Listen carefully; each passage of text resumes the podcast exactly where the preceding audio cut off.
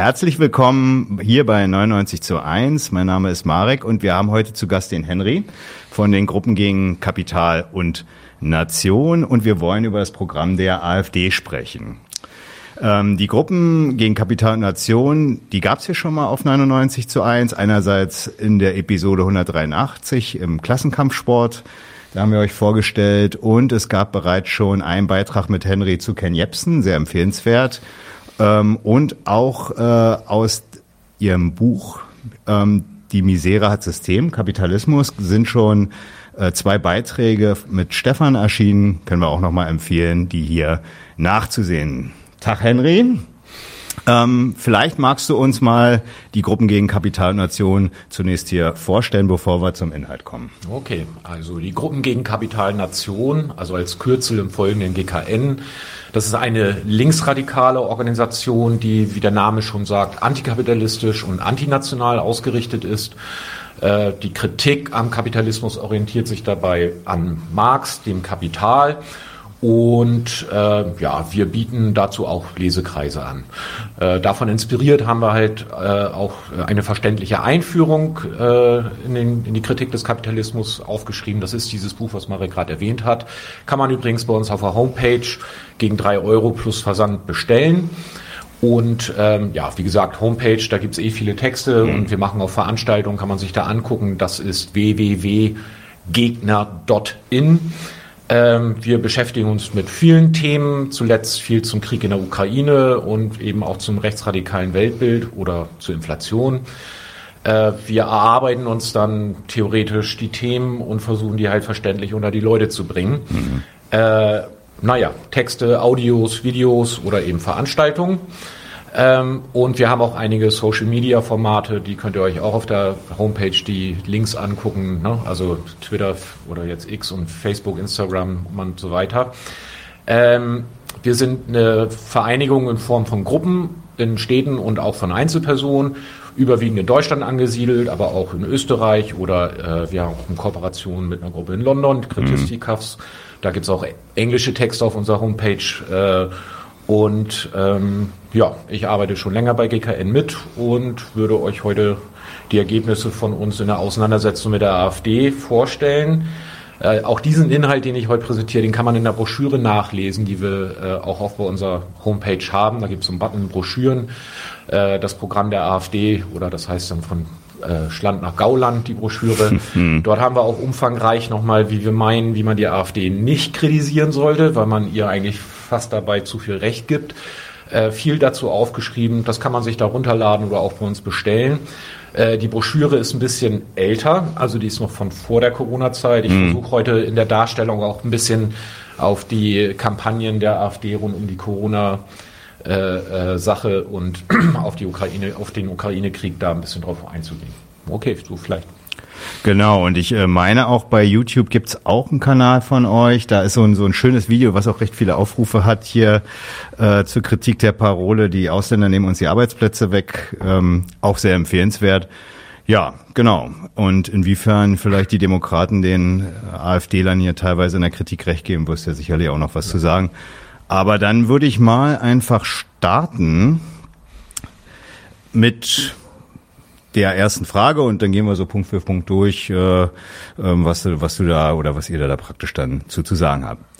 Also, die AfD, das wissen unsere Zuseherinnen und Zuseher ja, die befindet sich derzeit im Aufwind. Bundesweit steigt deren Zustimmung und äh, wenn man sich so die Wahlumfragen anguckt, ähm, wo jetzt schon, jetzt auch meine ich zuletzt in der letzten Umfrage zur Bundestagswahl über 20 Prozent, 23 Prozent wohl, Thüringen und Sachsen ist die Zustimmung größer, über 30 Prozent. Und in so manchen Landkreisen stellt die AfD dann auch entsprechende Landräte. Und äh, mit einem Sofortprogramm dient sich jetzt die AfD jetzt in diesem oder nach diesem Sommer nicht so direkt als Koalitionspartner an, sondern präsentiert sich schon vielmehr so als Führungskraft, äh, auf die das Wahlvolk setzen solle. Kannst du vielleicht erstmal einleitend ein bisschen was zu dem Sofortprogramm sagen? Ja, also mit dem Sofortprogramm äh, knüpft die AfD eigentlich an ihrem Grundsatzprogramm von 2016 und ihrem Wahlprogramm von 2021 an und bindet da so die letzten Kampagnen rund um den Ukraine-Krieg ein.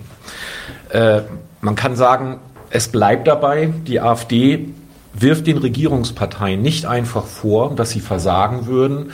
Also, das, was ja unterstellen würde, man hat einen gemeinsamen Zweck, aber man setzt, die Regierungsparteien setzen den schlecht um oder über oder untertreiben bei bestimmten Punkten.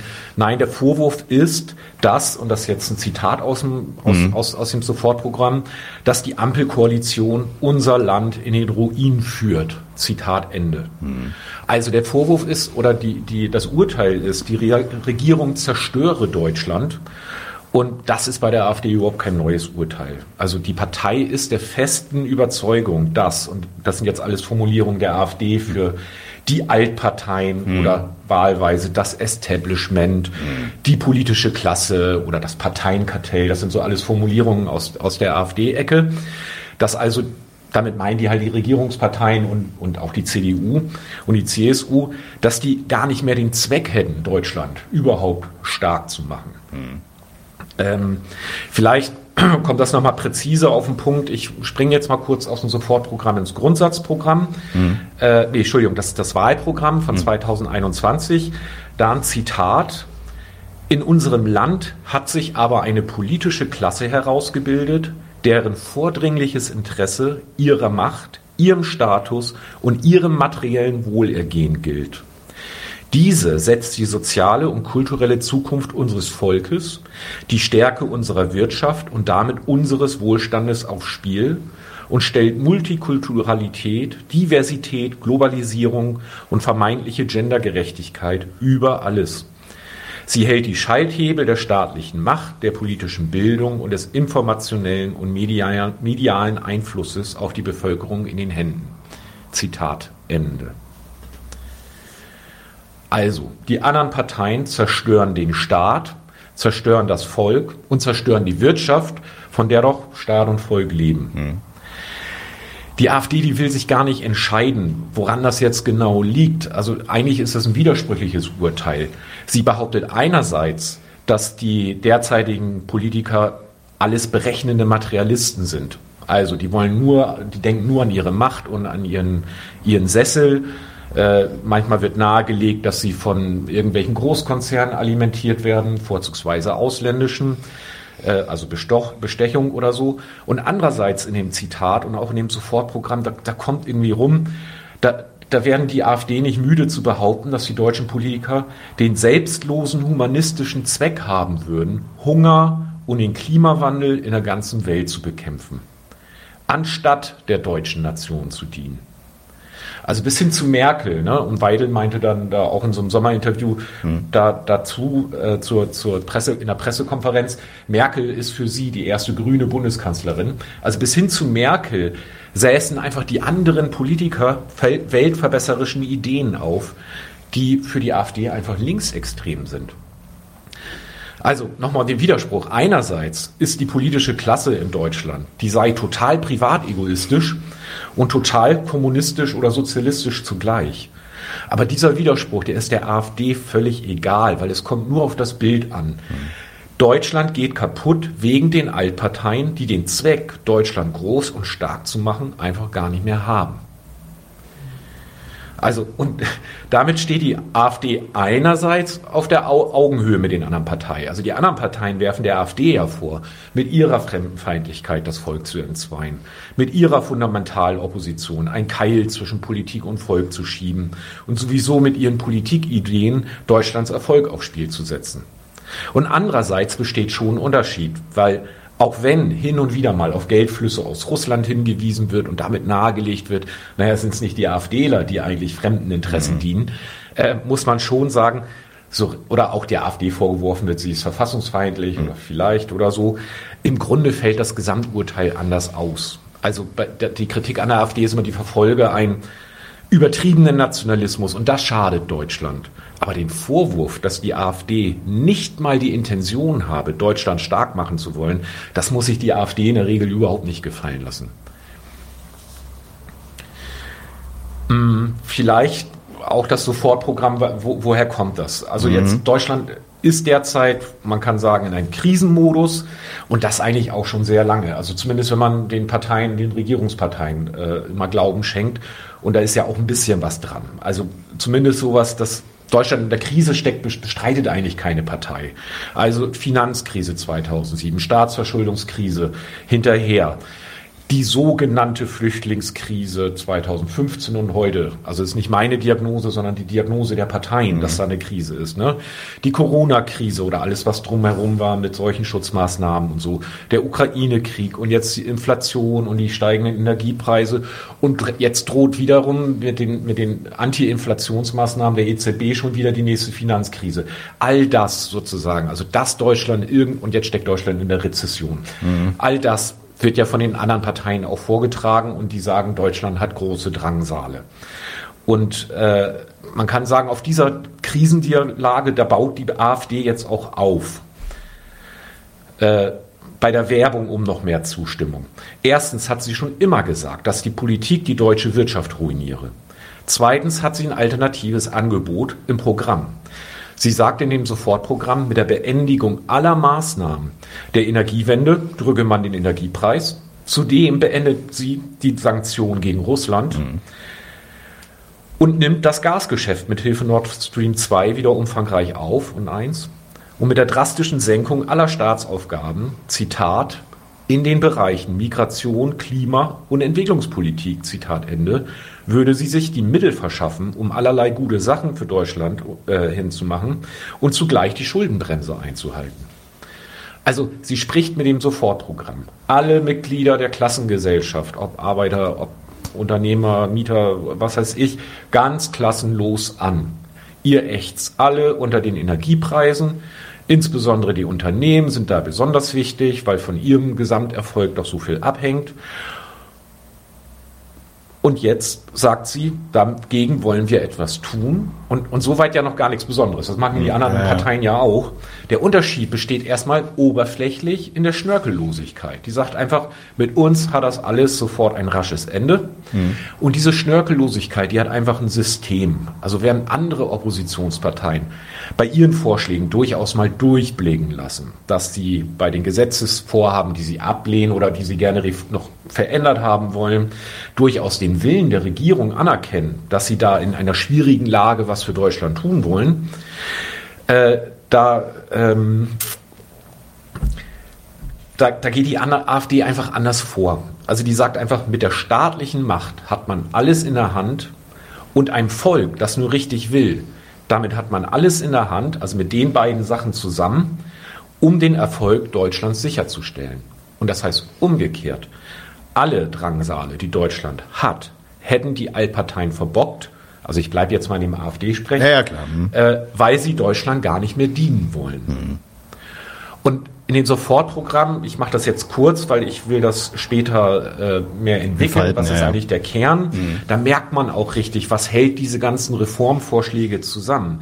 Da ist der eine Motor, das ist ganz stumpf fremde Interessen raus aus unserem, aus unserem Deutschland, in Anführungsstrichen. Ja? Mhm. Also es gibt viele Vorschläge, die vereinzelt auch von anderen Parteien kommen können. Mhm. Manchmal schlägt ja auch die Regierung Pfade ein, die vorher die, die AfD auch schon vorgeschlagen hatte. Äh, und viele Vorschläge der AfD hören sich an, als wenn die aus den Nullerjahren, 80er Jahren und 90er Jahren kämen. Und man merkt aber, das hält, also was sie sich da aussuchen. Da muss man einfach sagen, okay, die AfD richtet sich gegen alles, was die AfD als Dienst an fremden Interessen statt deutschen Interessen ausmacht. Was das eigentlich heißt, das, das möchte ich heute nur ausführen. Mhm. Äh, also kein Thema, was nicht mit der Ausländerfrage verknüpft wird. Entwicklungshilfe soll man streichen. Auch bei Klimapolitik muss man einfach im Kopf haben, die gehen dagegen vor, weil die das ernst nehmen, als wenn die deutsche Regierung mit ihrer Klimapolitik tatsächlich Gott und die Welt retten will. Macht die doch gar nicht. Mhm. Die haben doch ihre eigenen Kalkulationen bei ihrer Klimapolitik. Aber erstmal, das nehmen die ernst und sagen ja schon wieder möchte, möchte die Regierung irgendwie allen armen Menschen der Welt retten und dafür viel Geld ausgeben. Es stimmt doch nicht, aber so sehen sie es. Und dann hauen die gegen alles, was, was klimapolitisch äh, äh, da vorgenommen wird. Zur EU und Euro komme ich später. Mhm. Also das ist so der eine, fremde Interessen dienen. Dagegen will die AfD was machen und ihre Vorschläge sind darauf zugespitzt. Das andere ist, das geht dann Richtung das deutsche Volk, irgendwie quantitativ, mengenmäßig, aber auch qualitativ, also Werte, Sittlichkeit, das neu aufzustellen. Also mehr Kinder von Bio-Deutschen, mehr Leistungsgedanken und so weiter. Komme ich später drauf zurück. Ich möchte nur hier schon am Anfang betonen, das ganze Programm der AfD ist nicht nur ein Anspruch gegen Fremde oder gegen ausländische mhm. Interessen, mhm. sondern ist durchaus auch ein Anspruch an diejenigen, die sie erstmal auch als Deutsche qualifizieren. Okay. Mhm. So viel zum. Sofortprogramm. Genau, also das mit der Krise, das kann man ja nochmal komplettieren. Hat es ja auch schon angedeutet, wenn Sie immer so auf die Wirtschaft gehen. Ne? Stichwort Deindustrialisierung äh, wird da auch sehr stark gemacht, ähm, was dann ja auch praktisch als Vergeigen der aktuellen, dem Altparteienkartell, wie Sie es sagen, dann so vorgehalten werden. Genau. Aber ähm, kannst du mal jetzt da im Anschluss mal skizzieren, wie jetzt die anderen, also die demokratischen Parteien, die Altparteien, wie es halt die AfD sagt, wie die da drauf reagieren? Also die anderen Parteien und mit ihnen auch wichtige Medien, die haben versucht, den Aufstieg der AfD abzubremsen. Mhm. Das hat verschiedene Wege gehabt. Also erstens, man verweigert das Gespräch und die Diskussion. Man versucht, die Partei zu diskreditieren, indem man sich sagt, dass sich deren Position nicht gehören. Äh, und man muss sagen, das hat erstmal nicht besonders ausgereicht, um den Aufstieg der AfD abzubremsen. Deswegen zweitens daneben eine weitere Strategie. Man versucht gegen das schlechte Bild, also diese Krisendiagnose, die die AfD ständig abfeuert, mhm. dagegen ein positives Bild von Deutschland hervorzuheben. Also nach dem Motto, es ist doch nicht so schlimm, mhm. Deutschland ist doch immer noch die stärkste europäische Wirtschaftsmacht mhm. und so weiter und so fort. Äh, und man muss sagen, okay, auch das klappt nicht so richtig, weil die Politik ja selber mit mit, mit den Programmen, die sie selber gerade vorhat, durchaus den, der Bevölkerung Opfer abverlangt und dafür legitimationsmäßig immer wieder der Bevölkerung erzählt, ihr müsst die Opfer in Kauf nehmen, weil Deutschland geht's gerade echt schlecht. Naja, genau. Also sie selber befeuern ständig die Krisendiagnose. Hm. Drittens, naja, jetzt wählen die Leute massenhaft äh, AfD und dann erklärt man den Wähler zu Protestwählern. Also Leuten, die die AfD gar nicht wegen ihrer Programminhalte wählen würden, sondern äh, den Parteien, den anderen eigentlich nur so ein Denkzettel verpassen wollen. Äh, und dann versucht man die Wähler davon zu überzeugen, dass man wesentliche Punkte der AfD längst umgesetzt hat, beziehungsweise bei einem selbst die Aussicht besteht, dass man wesentliche Punkte der AfD viel besser umsetzen kann und verantwortungsbewusster. Also die Parteien warnen vor der AfD und betonen zugleich, dass sie eigentlich eine ganz schöne Nähe zu dieser Partei haben. Und jetzt zuletzt, da hatte ich gesagt, dass so von meinem Gefühl, das ist so das letzte halbe Jahr, mhm. wo so der, die, die AfD nochmal 10 Prozentpunkte dazu gewinnt, bei den Wahlumfragen, aber auch bei den reellen Wahlen. Mhm. Da wird äh, äh, irgendwie die AfD wird oder die AfD wird versucht, darauf festzunageln, sag mal, ihr habt jetzt Reformvorschläge, sind die eigentlich realisierbar? Mhm. Also es kommt so rum in so einem Sommerinterview mit mhm. Höcke im NDR oder auch in so einem Sommerinterview mit alles mit, mit der Weidel äh, beim, beim ZDF und dann, und dann versuchen die Moderatoren die AfD daran zu blamieren, mhm. dass sie ja lauter Form, Reformvorschläge hat und dass die eigentlich gar nicht so richtig realisierbar sind. Und da muss man sagen, ich hatte das beim Höcke gesehen, da, das können die so locker kontern, weil alle Probleme, die die äh, der AfD für ihr, für ihr realistisches Regieren vorgehalten werden, die werden von der AfD einfach wiederum auf, die, auf den Staats- und Volksnotstand zurückgeführt. Die, die, die, und, und diese Zustände haben die anderen Parteien herbeigeführt. Also mal den Höcke. Äh, da geht's um in den Interview um bildungspolitische Reformvorschläge, ne, Landespolitik. Und dann versucht dieser, dieser Journalist, Sänger, der versucht, äh, ihn jetzt mit dieser Tour darauf festzunageln, ach, du hast ja gar nicht so richtig realisierbare Vorhaben. Oder jetzt sag doch mal, wie du es realisieren willst. Mhm. Und dann sagt, ich lese jetzt mal aus, also ich habe es mir mal abgeschrieben aus diesem Interview. Das kann man auf äh, YouTube nachlesen, heißt Sommerinterview mit Höcke, das ist vom 9.8.23 und so ungefähr Minute sieben. Zitat. Der Höcke sagt, wir haben eine Familienpolitik, die als solche nicht bezeichnet werden kann. Man hat mehr oder weniger eine Familienzerstörungspolitik in den letzten Jahrzehnten gemacht. Wir haben eine Einwanderungspolitik, Zitat Ende. Jetzt wird hier Höcke vom Moderator unterbrochen und ne, versucht so ein bisschen la la la la la, ein bisschen Hessel in den Interview. Und dann fängt der Höcke wieder an. Zitat, lieber Herr Sänger, ich möchte nicht auf der Symptomebene herumdoktern, sondern ich möchte an die Ursachen gehen. Wir brauchen eine Wende in der Familienpolitik, wir brauchen eine Wende in der Einwanderungspolitik, das ist ganz, ganz zentral. Und das sind die Belastungszentralen, die wir vom Bildungssystem wegnehmen müssen. Also nochmal, das, das, das Argument lässt sich beliebig bei jedem Thema sagen, wenn die, wenn die AfD sagt, mm ähm, oder die darauf festgelegt werden soll, jetzt sei doch mal realistisch. Also, ich weiß nicht, du hattest mich da auch mal darauf hingewiesen im Vorfeld, auf dieses Interview mit diesem Dörr von FDP. Mhm. Äh, weiß nicht, wo das noch war. Das war so ein Streitgespräch, glaube ich, mit Kruppalla, Kruppalla in einem, bei Maischberger war genau. das tatsächlich, ja, genau. Dieselbe Tour. Also mhm. der Dürr von der FDP versucht, den Kruppalla daran zu packen, äh, das ist ja alles ganz unrealistisch, was mhm. sie fordern und so weiter. Der Kruppalla kann das so locker ab abcanceln und einfach immer sagen, im Zweifelsfall, wenn es nicht realisierbar ist, naja, haben wir ja gesagt, es ist gerade alles im Arsch mhm. und wegen euch. Ja, ja, genau. So.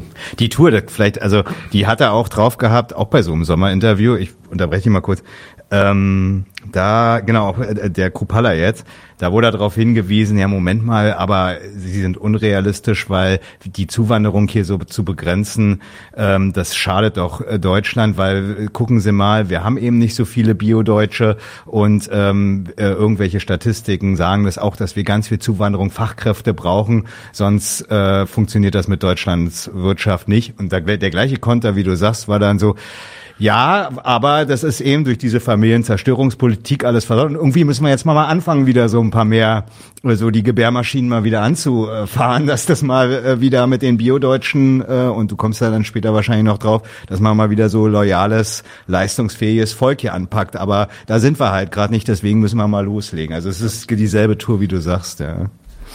Okay, Okay, so ein Zwischenfazit. Mhm. Ne? Also nochmal, ich habe gesagt, Staat und Volk stecken in der Krise. Das ist so ein bisschen das, das der zentrale Absprung der, oder Ausgangspunkt der AfD oder was heißt Ausgangspunkt? Das ist halt deren aktuelle Diagnose mhm. über den Zustand von Deutschland. Mhm.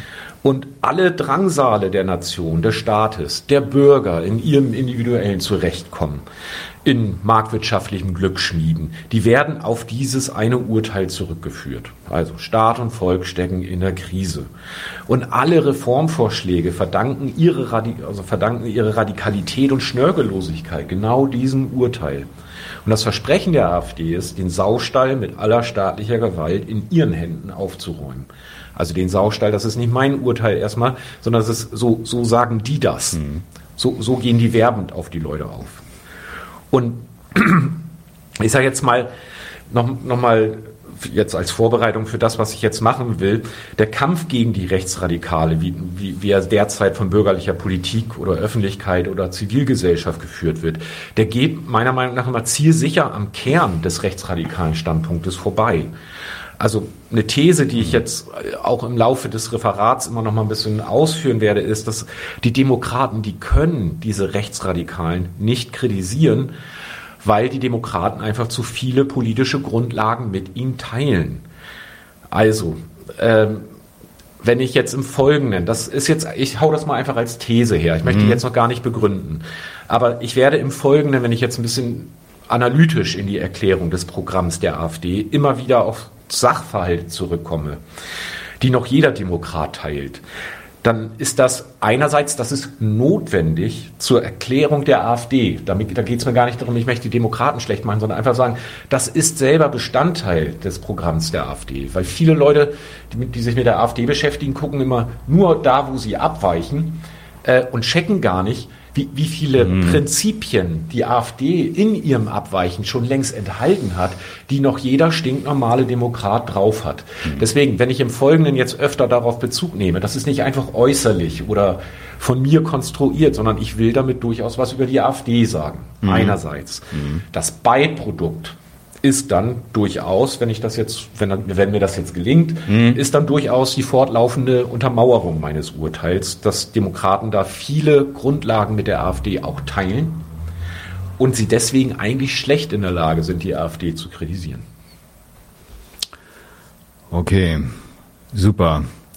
Dann gehen wir mal äh, fort. Also ähm, Henry, du sagtest, äh, oder die nationale Identität, also die nationale Gemeinschaft, das ist schon ein bisschen angedeutet, ist ein zentrales Thema der AfD.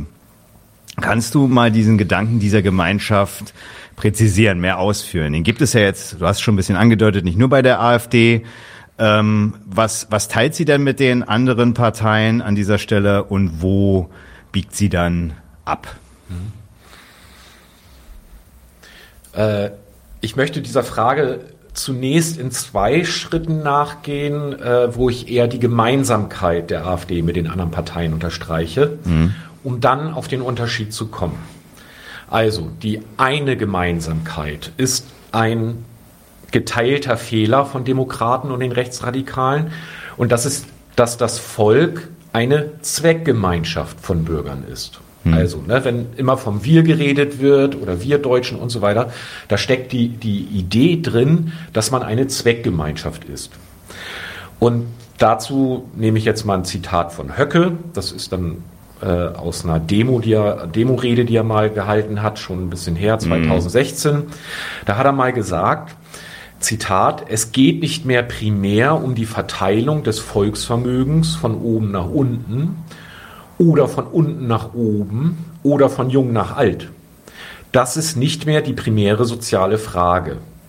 Die neue deutsche soziale Frage des 21. Jahrhunderts ist die Frage über die Verteilung unseres Volksvermögens von innen nach außen. Also, was macht der Höcke da? Der spricht einerseits die sozialen Gegensätze an, die es in der Gesellschaft gibt. Also er weiß, irgendwie gibt es da Gegensätze von arm und reich erklärt das dann aber einfach für nebensächlich. Der will die Gegensätze überhaupt nicht thematisieren und es interessiert ihn auch nicht. Also es interessiert ihn nicht, wie kommen eigentlich soziale Notlagen zustande, von warum gibt es eigentlich oben und unten in dieser Gesellschaft.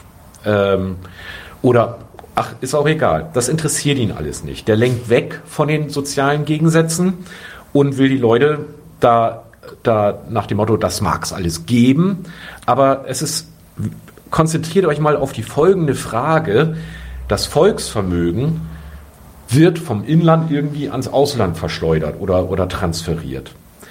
Und nur von diesem Blickwinkel aus, sagt er, ist eigentlich Unzufriedenheit berechtigt und dazu stachelt er auch an.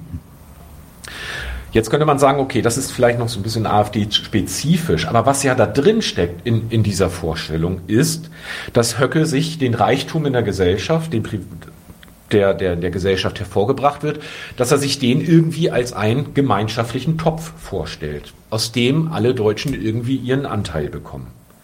Und da wollte ich nur darauf hinweisen, diese Vorstellung von unser Bruttoinlandsprodukt von dem wir doch alle leben, von dem alle irgendwie ihren Anteil bekommen. Das ist doch wirklich keine AfD-spezifische Vorstellung.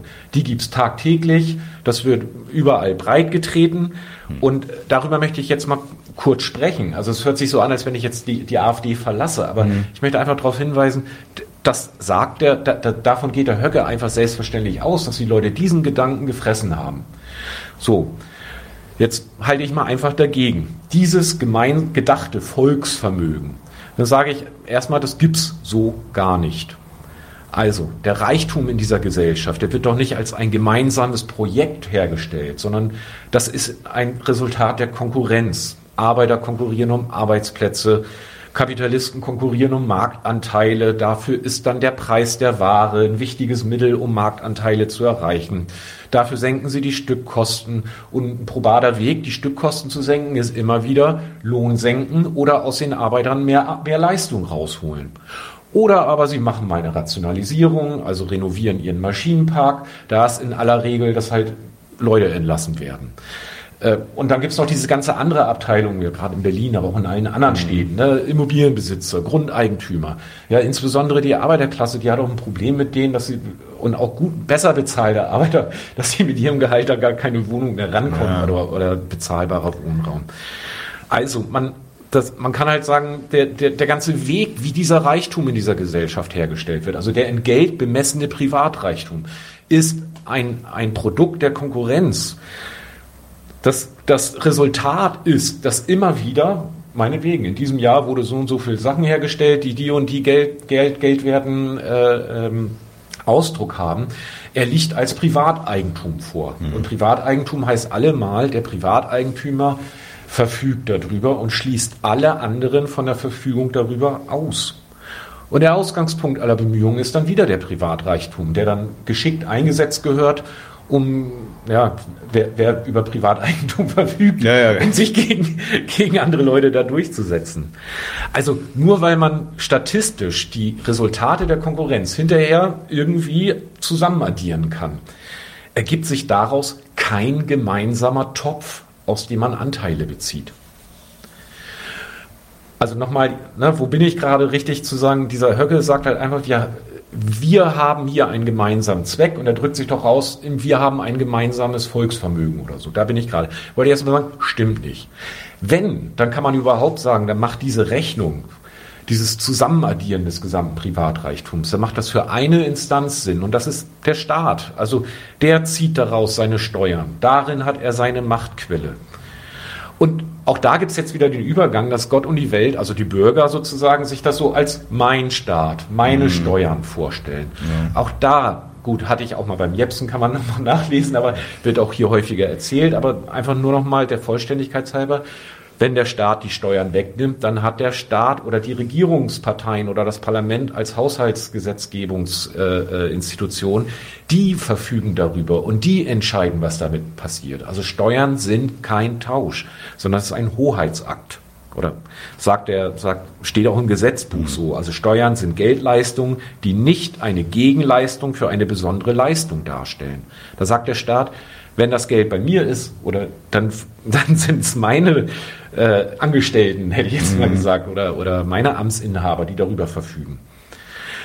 Und auch wenn man sich die Idee einbildet, ich hätte ja die Regierung gewählt oder selbst wenn man die Regierungspartei gewählt hat, deswegen ist es doch immerhin noch ich, der das, also wir, die, die dann das Geld ausgeben oder regieren. Auch da wieder, nein, wenn man wählt, dann macht man einen Beitrag dazu für den Entscheidungsprozess, wer auf bestimmte Ämter kommt, die nicht zur Wahl stehen. Und wenn ein Politiker in dem Amt ist, dann ist er nur sein Gewissen unterworfen und hat da die Freiheit, Entscheidungen zu treffen. Also die Ämter stehen nicht zur Wahl. Und man muss halt sagen, diese Ämter haben den Inhalt, die Nation nach vorne zu bringen. Also meinetwegen sowas wie den Gesamtreichtum in der Gesellschaft zu, zu, zu, zu fördern, damit darüber wiederum der Staat, der Staat eine Durchsetzungsmacht bekommt, nach innen und nach außen. Das ist es, wenn es heißt, ein Politiker dient dem Volk. Sie sind Berufsnationalisten. Aber man muss auch sagen, dem Volk dienen ja, wer ist dann das Volk? Ja, es sind wieder die lauter die Konkurrenzsubjekte und es ist ja gerade, das Volk ist gerade die Abstraktion davon, dass, dass die Leute als, ja, ihr könnt jetzt alle mal mitreden hm. und, und mitbestimmen und, und, und da gemeinsam können wir ja mal gucken, was wir machen. Nein, das Volk ist die Abstraktionsfigur. Der Staat herrscht und setzt etwas durch fürs Allgemeinwohl. Und da gibt es immer den alten Spruch, das Allgemeinwohl ist nicht das Wohl aller, wo ja immer drin steckt. Aha, es geht also gegen Leute. Hm. So. Und deswegen, es ist total sachgerecht, wenn alle Politiker, nicht nur der Höcke, dabei dann, wenn sie darüber reden, wie bringt man die Nation nach vorne, von allen Klassenunterschieden einfach abstrahieren. Und einfach sozusagen, also, also nach dem Motto, ob da jetzt jemand als Unternehmer erfolgreich sein Geld vermehrt oder dauerhaft als Lohnarbeiter und so weiter. Hauptsache hinterher kommt insgesamt was, was bei rum. Und wenn Lohnerhöhungen und Gewinne der Unternehmen zeitgleich passieren, dann ist das fein. Also es ist jetzt auch nicht, dass bürgerliche Politiker den extra Willen haben, Lohnarbeiter schlecht zu behandeln. Hm. Aber wenn die Löhne sinken und immer mehr Überstunden anfallen und die Unternehmensgewinne steigen, dann ist das auch fein. Drückt sich ja ein Wachstum auch aus. Ganz ne? genau. Ja. Hauptsache hinterher ist mehr da. Hm. Also sie dienen ja dem Volk. Und in der Kunstfigur, muss man sagen, sind die Unterschiede der Klassengesellschaft weggewischt. Hm. Andererseits muss man sagen, wegen dieses politischen Zweckes nationalen Reichtum nach vorne bringen, beziehen sie sich dann auch wiederum sehr bewusst auf die Klassenunterschiede. Und dann wird halt konjunkturell auch mal nachgeholfen. Also wenn mäßige Lohnerhöhungen die Binnenkonjunktur scheinbar stabilisieren, dann ist das okay, dann wird das auch mal unterstützt mit Mindestlohn oder irgendwie sowas. Äh, wenn aber schlechte Löhne auch eine gute Grundlage für flächendeckende Unternehmensgewinne sind, wird das auch mal unterstützt. Also Stichwort Agenda 2010. Ja, also dazu gehört ja auch der Sozialstaat. Also, für dieses Projekt, den nationalen Reichtum zu befördern, da haben Parteien unterschiedliche Strategien und die werfen sich dann wechselseitig vor, Fehler zu machen und Potenziale zu vergeuden. Aber das rechtfertigt nicht die Vorstellung von unserem Volksvermögen, von unserem Staatshaushalt. Und nochmal bezogen auf den Staatshaushalt, das sollte man sich nochmal klar machen. Wenn weniger für Geflüchtete ausgegeben werden würde, dann heißt das überhaupt nicht, dass die Renten für biodeutsche Arbeiter sich erhöhen würden. Also ganz im Gegenteil. Wenn, wenn Politiker an der Macht sind, die irgendwelche geflücht, geschundenen Geflüchtete irgendwie als bloße Last für verschwendetes Geld diskutieren, wie das auch aktuell passiert, dann kann man damit rechnen, dass die sich auch für Leute, die halt ihren Lebensabend dann dahinter sich haben äh, äh, und, und als Rentner unterwegs sind, dass die auch diejenigen eher als nutzlose Last diskutieren werden. Das ist doch total klar. Und das muss man ja vielleicht auch an der Stelle sagen. Die Debatten um äh, Rentenkürzung beispielsweise im Sinne von ähm, die das Altersrentenalter das Eintrittsalter zu erhöhen. Daran, also die, die finden ja nicht äh, statt oder finden völlig unabhängig davon statt, ob äh, Migrationskrise ist oder nicht. Ne? Da, also dieser Kausalzusammenhang, der ist einfach erfunden. Ja. ja. Mhm. Also nochmal, Ausgangsfrage war, was ist jetzt mit diesem Wir los? Mhm. Und ich wollte ja noch sagen, die AfD und auch alle anderen die meisten, meisten anderen Parteien und Institutionen, die, die teilen diese Vorstellung von unserem Volksvermögen. Und das gibt es weder in der Gesellschaft und auch nicht im Sinne von beim Staat. Also ne, nach dem Motto, das ist meins, unser. Also diese Vorstellung, die sollte man schleunigst fallen lassen und sich der Frage zu widmen, wie überhaupt der Reichtum in dieser Gesellschaft produziert wird und warum dabei zum Beispiel eine relative Armut der Arbeiterklasse funktionaler Bestandteil der kapitalistischen Benutzung ist. Davon will die AfD nichts wissen und vertritt die in der Demokratie übliche falsche Vorstellung von unserem Volksvermögen und darauf aufbauend agitiert sie dann dafür, sich für den Reichtumstransfer vom Inland ins Ausland primär zu interessieren. Also und zwar mit dem Tenor, unser Volksvermögen wird anderen in den Rachen geworfen. Und damit kündigt sie an, dass sie mit der Art und Weise zu wirtschaften unzufrieden ist. Gründe dafür kommen noch heute Abend. Aber erstmal nur, das, das ist ihr Punkt. Boah, das vielleicht zum ersten gemeinsamen Fehler von Demokraten und AfD. Mhm. Genau, und das, also dass die relative Armut der Arbeiterklasse funktionaler Bestandteil der kapitalistischen Benutzung ist, da kann man nochmal auf, ähm, auf euer Buch nochmal hinweisen. Ne? Also die Misere hat System. Da nehmt ihr das dann auch weiter auseinander. Okay, ähm, ja, du hast jetzt einiges ausgeführt zum angeblichen gemeinsamen Zweck der nationalen Gemeinschaft. Das war ja jetzt äh, ja recht einleuchtend ähm, und eingängig. Wie, wie sieht es aber mit, äh, mit dem Volk, die ähm, mit dem Volk aus, welches alle Parteien und insbesondere die AfD im Munde führen. Gibt es das? Du hast es jetzt ja schon so so bisschen äh, die Hinweise gegeben. Ne? Da geht es um Konkurrenz, da ist eine da ist eine Klassengesellschaft unterwegs. Aber dann vielleicht kannst du es ja nochmal präzise sagen, worum geht es jetzt in diesem Volk? Ja, also das wäre dann äh, geht, würde jetzt praktisch auf den zweiten gemeinsamen Fehler von AfD und auch den anderen Parteien gehen. Mhm. Das ist die Vorstellung von dem Volk als eine vorstaatliche Gemeinschaft. Okay. Mhm. Also, mal so rum. Die Vorstellung von unserem Volksvermögen, das ist eine, Blink, das ist eine Erfindung. Mhm. Das Volk gibt es dagegen schon. Das wird durch die staatliche Sortierung in In- und Ausländer hergestellt. Also es ist der Staat, der mit seinen Gesetzen definiert, wer Staatsbürger ist oder wer unter welchen Bedingungen Staatsbürger werden kann. Also das Volk ist ein Produkt der staatlichen Gewalt. Und sowas kann man dann auch mal hin und wieder auch lesen. Auf Wikipedia habe ich mal sowas gefunden, mhm. wo wenn ein Jurist mal, mal Tachlis redet oder so, dann steht da so ein Satz wie, das Staatsvolk ist die gemeinsame, die Gesamtheit der durch die Herrschaftsordnung eines Staates vereinigten Menschen. Muss man sagen, okay, stimmt, so mhm. ist es. Aber in der Regel, Demokraten wie Rechte stellen sich das genau umgekehrt vor. Also die denken sich den Staat weg aus dem, was der Staat mit Gesetz und Gewalt in die Welt bringt. Und dann wird der Staat als Ausdruck der Einheit, die es vermeintlich auch ohne ihn gäbe, im Nachhinein wieder begründet. Also das ist ein ganz basaler, verbreiteter und folgenreicher Fehler, nämlich die Gewalt, mit, mit der das Volk durch den Staat hergestellt wird, wird als Ausdruck und Schützer der vorgestellten Gemeinschaft betrachtet. Das wird auch gerne bebildert, auch nochmal vielleicht auch nochmal mit diesem gemeinsamen Zweck, das ist jetzt ein bisschen auf der Kippe, ne? das ist die, so, so die gemeinsame, die angebliche Volkssolidarität. Und auch da muss man sagen, es ist doch der Staat, der die Bürger in den, ich sag mal, die Bürger, die in verschiedenen Lagen in Konkurrenz zueinander stehen, dass der Staat sie auf eine bestimmte Rücksicht verpflichtet, sei es am Arbeitsmarkt oder im Mietrecht, also im Arbeitsrecht, im mhm. Mietrecht. Also mit seiner Gewalt verpflichtet er die Leute auf, mit ein Stück Rücksicht aufeinander.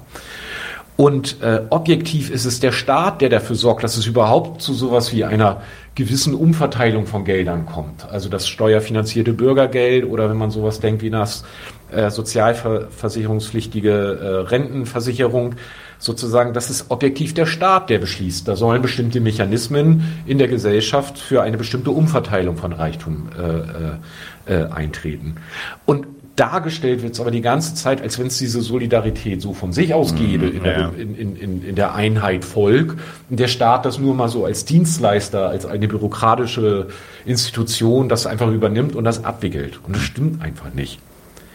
Also die Vorstellung vom Volk als eine vorstaatliche Gemeinschaft, das ist eine blanke Erfindung.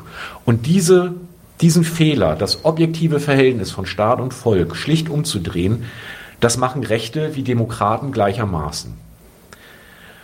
Und jetzt, nachdem ich zwei Gemeinsamkeiten rausgestellt habe, und übrigens, das ist auch wichtig im, im, Kopf, man kann das Ganze ja heute Abend auch mal so unter, wie agitiert man eigentlich gegen die AfD? Äh, oder wenn man jemanden hat, der die AfD gut findet, wie geht man da in ein Streitgespräch rein, mhm. äh, wenn man das will? Da, richtig zu sagen, man muss diese beiden grundsätzlichen Fehler angreifen. Auch wenn die jetzt gar nicht nur AfD-spezifisch sind, sondern auch wenn das, gerade weil es so weit verbreitet ist, und das ist übrigens auch schon ein erster Hinweis, warum es manchmal so leicht ist, dass Leute, die vorher noch SPD oder sogar die Linke oder wen auch immer gewählt haben, ja, ja. mal dann Bums bei der AfD ihr Kreuz machen. Okay, jetzt aber zum Unterschied in Sachen Volksgemeinschaft. Das Wir ist Demokraten wie den Rechtsradikalen verdammt wichtig. Und ein Unterschied zwischen denen besteht aber in der Stellung, die das Wir, ich sage jetzt mal, in deren politischen Beiträgen bekommt. Also, wenn man jetzt mal das Beispiel Kita-Mangel nimmt, äh, da sind alle Parteien und sagen, ja, ja, das ist schlecht, da gibt es zu wenig Plätze und so weiter und so fort. Äh, da muss man sagen, da, wenn das jetzt egal, ob das von FDP ist oder von Linkspartei oder so, wenn die das vorstellig machen, dann sagen die sowas wie, wir brauchen mehr Kita-Plätze, ob sie es noch sagen, aber damit Frauen besser Karriere machen können, trotzdem Kinder bekommen und äh, die Kinder dann entsprechend auf die Gesellschaft vorbereitet werden. Wenn, wenn sowas gesagt wird, dann steht am Anfang der Argumentation, dass wir, wir brauchen. Also die Gemeinschaft, also, also dass das Ganze ein gemeinschaftliches Projekt ist. Diese Gemeinschaft wird als Anliegen des Redners des Politikers, der das jetzt sagt, aber auch des Zuhörers, also den, dem, dem er das jetzt sagen will. Diese Gemeinschaft wird als Selbstverständlichkeit unterstellt, die Identifikation mit dem Wir ganz selbstverständlich angesprochen. Und konkrete politische Maßnahmen werden fast durchgängig in dem Bewusstsein formuliert, dass sie sich ihre Berechtigung erst und vor allem dadurch verdienen, dass sie ihrem Nutzer für das Große, also dass sie Nutzen für das Große und Ganze haben. Also so, also einfach nur sich hinzustellen, Achtung, äh, ich habe es gerade schwer, ich, äh, äh mir wird es besser gehen, wenn mein Kind auch in den Kita hier um die Ecke gehen kommen könnte, das reicht nicht, sondern da muss schon ein Kaliber her, ich will doch arbeiten gehen und dass man arbeiten gehen kann, ist doch wichtig für Deutschland und deswegen ist es wichtig, dass es einen Kita-Platz braucht. Mhm. Also das meine ich mit, dass man, das alles muss seine Berechtigung durch den Nutzen für das Große und Ganze äh, äh, sich erarbeiten oder sich darin darstellen. Und so muss man sagen, so denken Berufsnationalisten, also Politiker, Aber auch Interessensvertreter von Arbeitern wie, oder auch von Unternehmen, auch die formulieren die Sachen so. Und, und auch fast die Mehrheit der, der ganz normale Bürger denkt sich das so. Die sagen übrigens immer noch, ähm, dass die Frauen da besser Karriere machen können. Die sagen dann nur, das ist dann die Vereinbarkeit von äh, Beruf und äh, Kinderaufzucht beispielsweise oder Familie, so sagen sie es dann. Okay, ja. Aber noch, und, und jetzt bei, zu den Rechten. Ne? Ja, ja. Diese dieselben gesellschaftlichen Themen, also mangelnde Kita-Plätze oder auch Steuern belasten oder man findet keine Wohnung oder irgend sowas, die tauchen jetzt im rechten Standpunkt ganz anders auf. Also, nachdem das jeweilige Thema angesprochen wurde, zum Beispiel, es geht irgendwie um fehlende Kita-Plätze, da kommt sofort die Frage, was bedeutet das eigentlich fürs Volk? Also die Rechten greifen entweder, wie, wie jetzt am Anfang äh, äh des, meines Vortrags hier dargestellt, das jeweilige gesellschaftliche Problem nur auf, um es sofort in den Gegensatz wir versus die anderen zu lenken. Also Kita-Plätze fehlen, aber für Flüchtlinge ist Geld da. Oder Kita-Plätze fehlen, aber äh, für Entwicklungshilfe ist Geld da. Mhm. Ne? Also sie vermissen die gebotene Bevorzugung des Deutschen. Und darin drücken sie sich, drücken die, die Rechten aus, dass sich die Politik um das Wichtigste, nämlich das Wohle des Volkes, dem die Politik doch zu dienen hätte, dass sie sich darum gar nicht mehr kümmern würden sondern anderes im Sinn haben. Oder aber die Rechten nehmen ein realpolitisches Problem auf oder so ein Drangsal und wollen genau daran die Krise des Volkes beweisen. Also ne, Zitat vorhin von Höcke, da hat er von der Familienzerstörungspolitik geredet. Also der Grund für diese andere Stellung des Wirs ist, dass die Rechten das Volk, also das Wir, in der Krise sehen. Es ist kaputt oder es drohe kaputt zu gehen. Es ist ganz anders. Die Demokraten, die anderen Parteien, die schlagen politische Maßnahmen zur Verbesserung des Großen und Ganzen vor. Und dabei ist immer unterstellt in der Regel, dass das Große und Ganze und damit auch das Volk und der Staat im Prinzip Pi mal Daumen funktionieren. Mhm. Man natürlich Sachen besser machen kann. Manchmal gibt es mal auch eine dramatische, da muss was Dolles passieren oder so.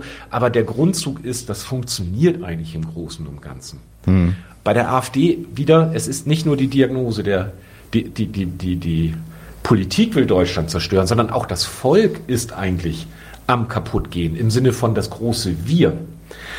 Und weil die Rechten das Volk bedroht oder schon in Zerstörung begriffen sehen, ist die Volksgemeinschaft der allgemeine Ausgangspunkt für die Betrachtung aller möglichen politischen Kontroversen. Also die Pflege der Volksgemeinschaft ist für sie das Thema, an dem Sie dann diverse wirtschaftliche, soziale und politische Fragen messen. Also bei Demokraten ist die Sorge um das Wir-Gefühl auch und die Pflege der Identität auch ein Punkt. Machen die ja ständig. Aber man muss eher so sagen, neben vielen anderen. Also vor allen Dingen geht's dann los bei sowas wie Weltmeisterschaften, nationalen Feiertagen.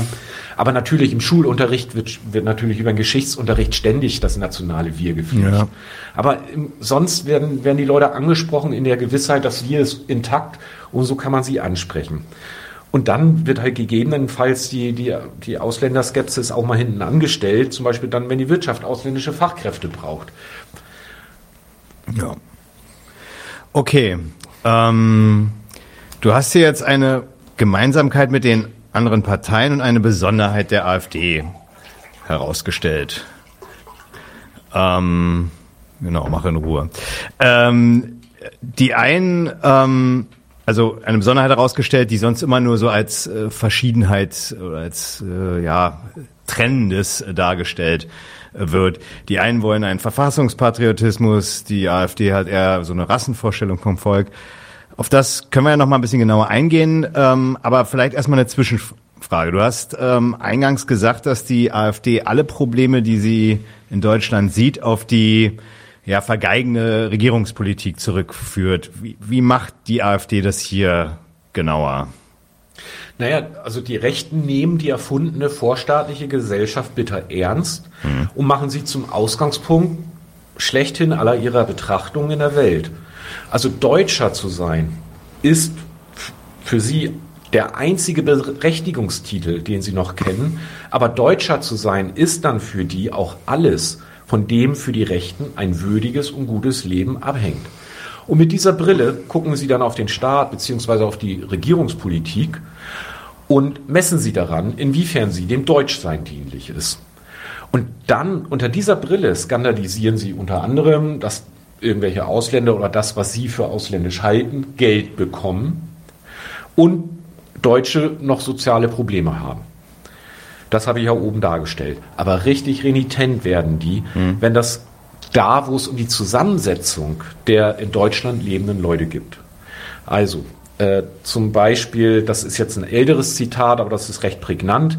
Das war der Gauland in der Elster äh, Werder 2016. Da hat er da sein, seine Marktplatzleute so angesprochen. Zitat. Es ist, liebe Freunde, eine Politik der menschlichen Überflutung. Ich weiß, das hören manche nicht gern, halten es für unmenschlich. Nein, es ist die Wahrheit. Es ist der Versuch, das deutsche Volk allmählich zu ersetzen durch eine aus allen Teilen dieser Erde herbeigekommene Bevölkerung. Zitat Ende. Also der Staat oder die aktuelle Regierung, die haben ihre eigenen Gründe, warum sie Geflüchtete aufnehmen, wie konsequent sie abschieben, ob sie den Familiennachzug erlauben oder nicht. Und sie versucht ja auch dann Verständnis bei der Bevölkerung für ihre Maßnahmen zu erreichen, aber abhängig machen die sich davon eigentlich nicht von dem Verständnis. Also die Regierung wurde gewählt und jetzt heißt es eben, dass die Bevölkerung zu gehorchen hat. Und im Grunde ist das ja eine Einstellung, die die Rechten eigentlich ganz prima finden. Gehorsam gegenüber dem Vaterland ist ja auch irgendwie zugleich Gehorsam gegenüber der Führung, die das Vaterland regiert. Mhm. Aber dieser Gehorsam ist für die Rechten da aufzukündigen, wo der Staat sich in ihren Augen der krassesten Pflichtverletzung schuldig macht. Der Staat sucht sich glatt die Leute aus, über die er dann herrscht. Also da auch nochmal ein Zitat von Weidel 2018 in so einer Haushaltsdebatte. Da sagt sie, Zitat, und dabei fühlen Sie sich dem Schriftzug am Hohen Hause, dem deutschen Volke, ohnehin nicht mehr verpflichtet. Das Volk wollen sie sich nämlich selbst aussuchen und zusammenstellen. Zitat Ende. Also, der Skandal für die Rechten ist, der Staat schafft sich sein Volk und der Ungehorsam wird hier inhaltlich zur Pflicht für jeden guten Deutschen. Also gerade da, wo die da so ziemlich nah auf die Wahrheit stoßen, mhm. natürlich ist es niemand sonst außer der Staat, der bestimmt, wer In- oder Ausländer ist. Da sehen die den größt, das größte Staatsverbrechen. Also da sehen sie sich dann unterdrückt. Und auf der einen Seite kann die Politik nicht zu hart ausfallen, also immer härtere Strafen und wollen mehr Polizeien überwachen.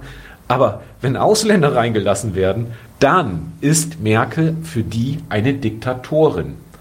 Habe ich auch noch so ein Zitat, lasse ich jetzt mal beiseite, ne? aber dieser, dann, ist, dann leben sie in einer Diktatur. Mhm. Und das politische, moralische Urteil, das aus dieser Analyse der AfD folgt, ist dann der Vorwurf an die Regierung und an, an die Parlamentarier, die das machen, sie sind Volksverräter.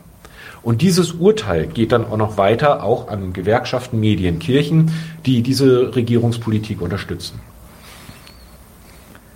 Okay, kommen wir zurück zur Frage, was jetzt die nationale Identität bei der AfD nun im, im Detail ist. Häufig wird der AfD ja nachgesagt, äh, sie haben so eine völkische Auffassung vom Volk. Ähm, das unterscheidet sie von den anderen Parteien und damit eigentlich ist schon alles Notwendige zur und gegen die AfD gesagt. Was wirst du denn dazu äh, ausführen wollen? Mm. Also mal so, vielleicht mal so rum. Den, der Stellenwert des Wirs bei der AfD und der zielstrebige Kampf gegen eine Regierung, die das Wir umgestalte, da muss man sagen, klar, das provoziert die Frage, was ist nun eigentlich mhm. die nationale Identität? Und diese Frage, die treibt ja nicht nur die Rechten um. Also das kennt man auch aus Zeitungsartikeln, meistens im Feuilleton, aber auch dann äußern sich mal Professoren dazu und ab und zu auch mal Politiker, mhm. die halt sagen so, das, das ist es doch, worauf es ankommt. Klar. Mhm. Äh, und äh, ich sag mal, alleine wenn man diese Frage stellt, ne, bevor man irgendeine Antwort hat, äh, unterstellt ist damit auf jeden Fall, es gibt diese Identität und es ist unterstellt, es gibt eine Andersartigkeit des Ausländers. Hm. Und die banale und richtige Antwort gibt dabei niemand. Also, Das deutsche Volk ist ein Produkt der Staatsgewalt, die sich Bundesrepublik Deutschland nennt. Dem Staat unterworfen sein, das ist ich sage jetzt mal, allen gemeinsam, die zum deutschen Staatsvolk gehören. Und die Andersartigkeit von Ausländern besteht dann nur darin, dass sie einer anderen Staatsgewalt untergeworfen sind oder dieser Staat Anspruch auf sie als seine Bürger erhebt. Also stattdessen, wenn es um die nationale Identität geht, wird sich auf die Suche gemacht, eine vorstaatliche Eigenschaft zu finden also die der Erfindung des vorstaatlichen Wirs irgendeine Sorte Plausibilität geben soll. Und man muss sagen, Rasse ist dabei in Deutschland außer Mode gekommen, weil das zu sehr an den Nationalsozialismus erinnere. Also höher im Kurs stehen Kultur, Religion, Geschichte, geteilte Werte, aber Ach, manchmal kennt man das auch, ne? Die ab, die, die, die Abste also die türkischstämmigen, da, naja. da merkt man doch, da geht's doch schon wieder in Richtung. Oder wenn, wenn es um, um sowas wie Ethnien geht. Mhm. Also es gibt schon Ersatzbegriffe für Rasse, aber mhm. egal. Man kann diese ganzen Sachen auseinandernehmen und kritisieren. Haben wir übrigens in unserer Broschüre da äh, auch mal am Ende gemacht, so als, als Nebenbeitrag. Mhm. Aber eigentlich kann man auch mal sagen, das kann man sich auch mal sparen, weil so richtig weder die demokratischen Parteien und ihre Anhänger noch die AfD die haben eigentlich ein Interesse, diese, diese Antwort, wo man jetzt sagen könnte, oh, wenn ihr das so, so ernst nehmt, dann müsst ihr da ja richtig drum streiten und, und euch mhm. anstrengen. Die haben gar kein Interesse, diese Frage zu beantworten und zu Ende zu bringen. Also, mal legt der Gauland nahe, irgendwie mit Rasse, ja, oder Hautfarbe zumindest, das ist schon ein Kriterium. Und dann stellt er sich wieder hin, nein, Hautfarbe ist nicht das Kriterium. Im Parteiprogramm, da steht so irgendwas von, deutscher Leitkultur, die sich über das Christentum, das römische Recht und wissenschaftlichen Humanismus definiere. Also da steht nichts mit Rasse. Da steht was über eine Kultur, Leitkultur, sonst was. Also die AfD und ihre Mitstreiter, die, die sind sich weder einig, was das eigene jetzt eigentlich konkret ist, noch was dann spiegelbildlich das Fremde dann eigentlich sei. Aber was sie alle tun, also alle Anhänger da, mhm. die erkennen sich an als Gesinnungsgenossen, die die Sorge um die, den Krisenzustand des Wirs teilen. Und wo jemand das Fremde dann doch rassistisch definiert, da erkennen die anderen Rechten, die den Rassismus immer weit von sich weisen, dass da immerhin die Sorge um den Zustand des deutschen Volkes unterwegs ist. Und wo Gauland mal das Deutschsein über Kultur definiert, da erkennen rechte Rassisten, dass er da schon auf dem rechten Weg ist, wenn er zugleich anschließt, Fremde müssen sich anpassen und unterordnen. Und da komme ich gleich nochmal genauer zu. An ihrer Existenz das Ausländische völlig entfernen. Und diesen Anspruch zu erfüllen, der ist sowieso nahezu unmöglich. Alleine weil der gute Deutsche so ein, so ein Ausländer immer als Fremden so suchend skeptisch beobachtet und und weil man auch einfach sagen muss, diese ganzen Definitionen fremd und so weiter ein hohen Maß an Willkür unterliegen. Mhm. Und da muss man sagen, die Rechten verstehen sich schon untereinander, wenn sie bemerken, dass in der einen Fassung Rasse oder in der anderen Leitkultur, egal wie man das Folgen nun definiert, eh nur rauskommt, das Ausländische muss weg. Und insofern muss man sagen, diese Fiktion, diese, worauf es ihnen so ankommt, eines vorstaatlichen Volks, wie immer sie begründet sein soll, die hat den Charakter einer Vorschrift. Und das gilt mit unterschiedlichen Konsequenzen für Ausländer und trifft aber auch die Inländer. Okay, äh, das ist vielleicht ein guter Punkt, äh, um das noch, um dem noch näher nachzugehen. Also wie, wie meinst du das jetzt ähm, mit den unterschiedlichen Konsequenzen? Und vielleicht lass uns mal bei den Ausländern erstmal anfangen. Mhm. Ähm, also um das mal vorweg zu sagen, bin ich ins Folgenden, man kommt da manchmal so in Hessel, ne? Mhm. Äh, äh, mit Ausländer meine ich tatsächlich einerseits Menschen mit äh, einem nicht, mit nicht, also die keinen deutschen Pass haben sozusagen. Mhm. Wenn es gleich in der AfD reingeht, wird man merken, die rechnen da auch lauter Leute zu, die den deutschen Pass haben. Ja, ja. Muss, muss ich jetzt vorweg schicken, weil manchmal mündlich, wenn ich jetzt referiere, könnte es zu Missverständnissen kommen. Mhm. Das ist nicht meine Definition, sondern das ist die Definition der AfD. Ich probiere es aber gut zu machen. Okay. Das nur vorweg.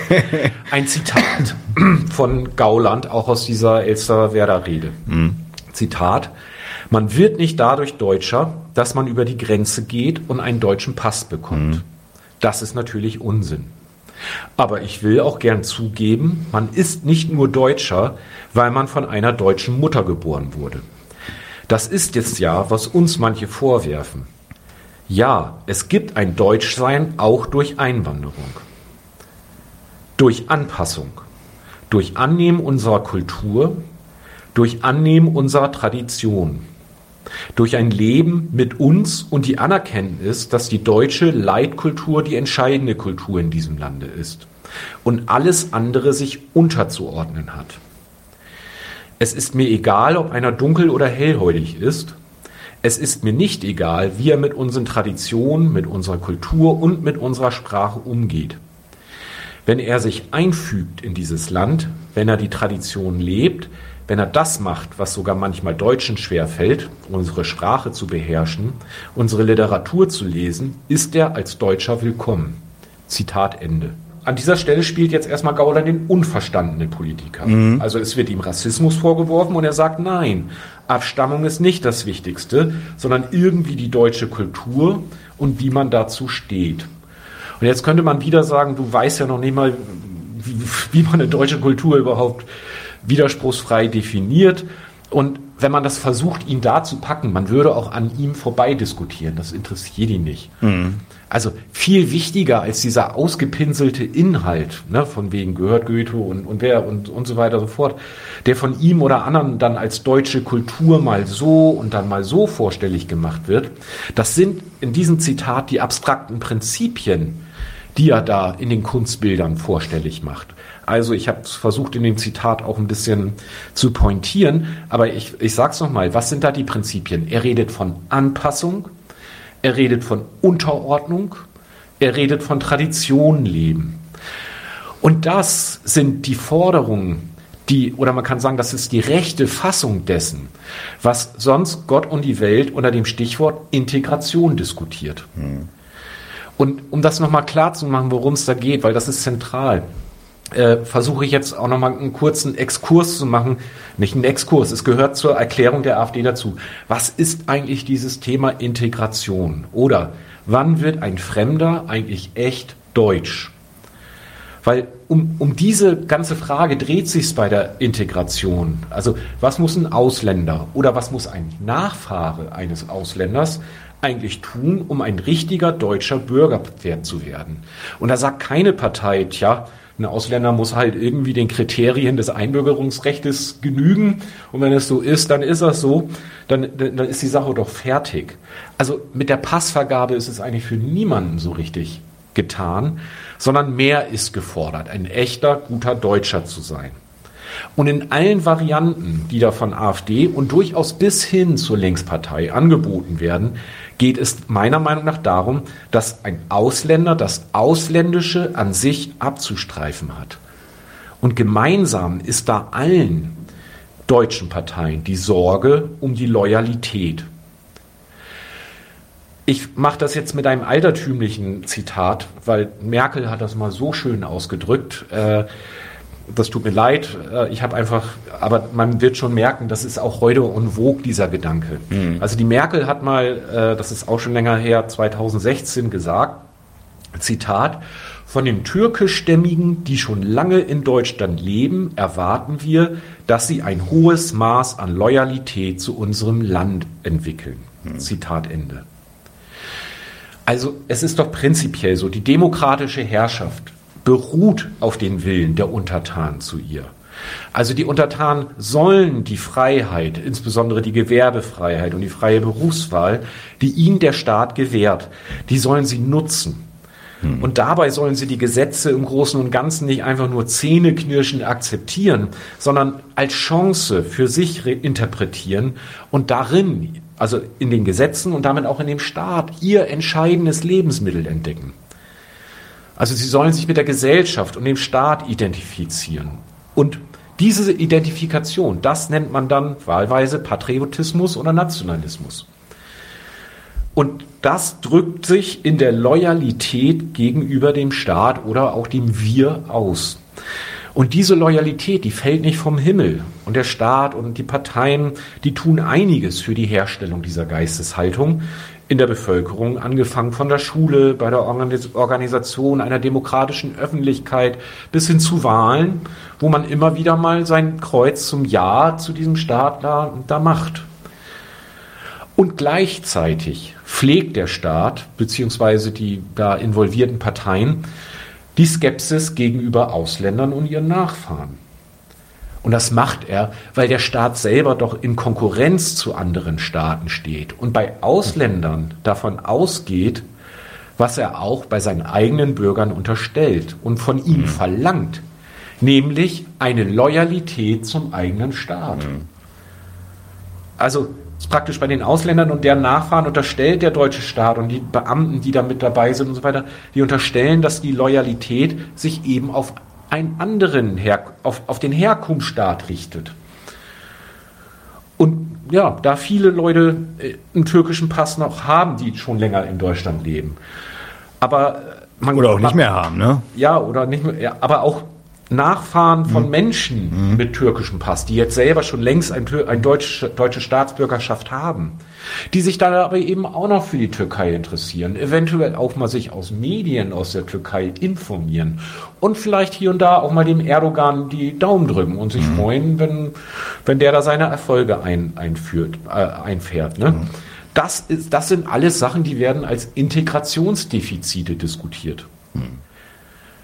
Also Loyalität, muss man sagen, das ist eine Form der Parteinahme, die sich durch die Verbindlichkeit auszeichnet. Und Loyalität zum Staat bzw. dessen Land, also Deutschland hier in diesem Falle, das macht das Dafürsein nicht von besonderen Interessen abhängig mhm. oder davon, ob der Staat hier und da was für einen tut. Das sehen alle so. Also nochmal als Definition, Loyalität ist die unbedingte Parteinahme für Deutschland. Oder anders ausgedrückt, die Unterordnung aller sonstigen Gesichtspunkte. Und man muss sagen, gemäß dieses gemeinsamen Ziels unterscheiden sich die Parteikonzepte, weil sie die Betonung unterschiedlich setzen. Ich mache das Merkel-Zitat jetzt nochmal weiter und dann komme ich gleich zur AfD, wie die das macht. Das Merkel-Zitat ging nämlich so weiter. Sie sagt, also ne, nochmal Erinnerung, es, wir kommen her von, wir erwarten, dass die Türkischstämmigen ein hohes Maß an Loyalität zu unserem Land entwickeln. Und jetzt macht sie weiter. Dafür versuchen wir, für ihre Anliegen ein offenes Ohr zu haben und sie zu verstehen. Und dafür halten wir auch engen Kontakt mit den Migrantenverbänden. Also ganz klar drückt Merkel die Mittel-Zweck-Hierarchie aus. Also für Migrantenverbände will die Regierung auch mal was leisten. Aber diese Leistungen haben ein Ziel. Werdet loyal zu Deutschland. Und darin steckt als, um, als Drohung immer die Umkehrung. Wenn ihr euch nicht anstrengt, loyal zu werden, dann gibt es auch keine Leistung.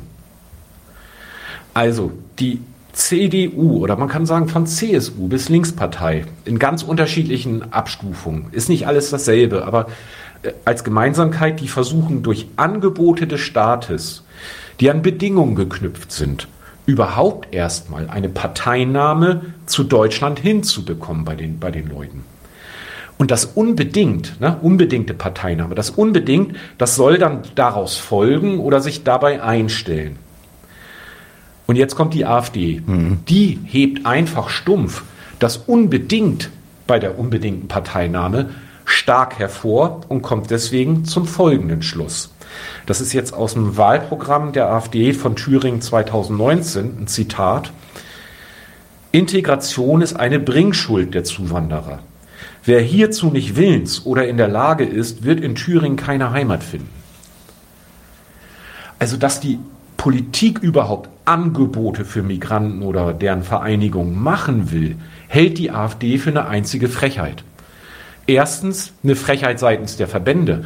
Also anstatt einfach umstandslos loyal zu sein, äh, muss man denen doch glatt Angebote machen.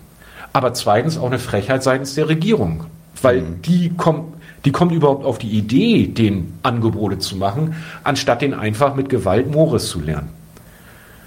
Also durch diese Betonung unbedingt fällt für die Integration die Messlatte bei der AfD anders aus. Wo, wo Unterordnung gefragt ist, da muss der Deal einseitig ausfallen. entweder ihr seid loyal oder ihr habt hier kein Existenzrecht. Also die komplette Verneinung der, der bisherigen Existenz ist eigentlich gefragt. Und so wird aus einem Ausländer gegebenenfalls ein Inländer. Und das ist der Grund, warum ich jetzt zum Beispiel den, das Etikett für die AfD fremdenfeindlich prinzipiell eigentlich ganz gut finde. Nicht, wie es sonst immer verstanden wird. Also nach dem Motto, die AfD hätte, hätte Angst vor, vor Fremden. Ja, also xenophob ist immer so das, das der Inhalt. Ne? Hm. Genau, das meine ich nicht. Die hm. haben keine Angst vor, in, in, dem Sinne, auch, auch Rechte finden mal eine, eine Hip-Hop- äh, Musikrichtung, die von woanders herkommt, gut oder auch ein anderes Essen, das ist überhaupt nicht deren Problem. Mhm. Also auch die Rechten sind neugierig und gucken sich an, was so in der Welt mal passiert. Sondern für die ist das Fremde eine politische Frage, bei der es um die für die Gesellschaft unverzichtbare Parteinahme geht. Und deswegen, an welchen Gott man glaubt, Kleidungsfragen, Erstgewohnheiten, auf welche Art und Weise man eine Hochzeit feiert, alles wird als Material herangezogen, um die Unterordnungsfrage zu diskutieren. Und das verlangen sie von den Fremden, wenn die sozusagen, sie, sie müssen zur Schau stellen, das Bekenntnis zur Leitkultur, was ja selber ein Produkt der Einbildung ist und durch ein Hin und Her von Ausgrenzung und, und Eingemeindung kultureller Praktiken und Gesetzeslagen und sonst was konstruiert wird. Aber durch die Bereitschaft, sich dem alles unterzuordnen, dadurch bekennt man sich in den Augen der AfD zur Volkseinheit zu dem Bekenntnis gehört natürlich auch die Spiegelseite und man selber muss das Fremde fernhalten wollen. Also richtig, andere, ein Tüdelchen, andere Moral, Sitten, Gebräuche hier auf der Straße zu sehen, das halten die Rechten nicht aus. Und die Pflichtverletzung des Staates ist er, ist es, dass es ja, dass er das auf seinen Straßen zulässt, dass er dem guten Deutschen zumutet, das ansehen zu müssen. Und sich für die Volkseinheit und Stärke einzusetzen, ist die erste Bürgerpflicht und damit zugleich das Bekämpfen des Fremden, also anderer ausgemachter Volkseinheiten, die sich in der eigenen breit machen. Das ist die erste Bürgerpflicht für, für diese rechtsradikalen Leute.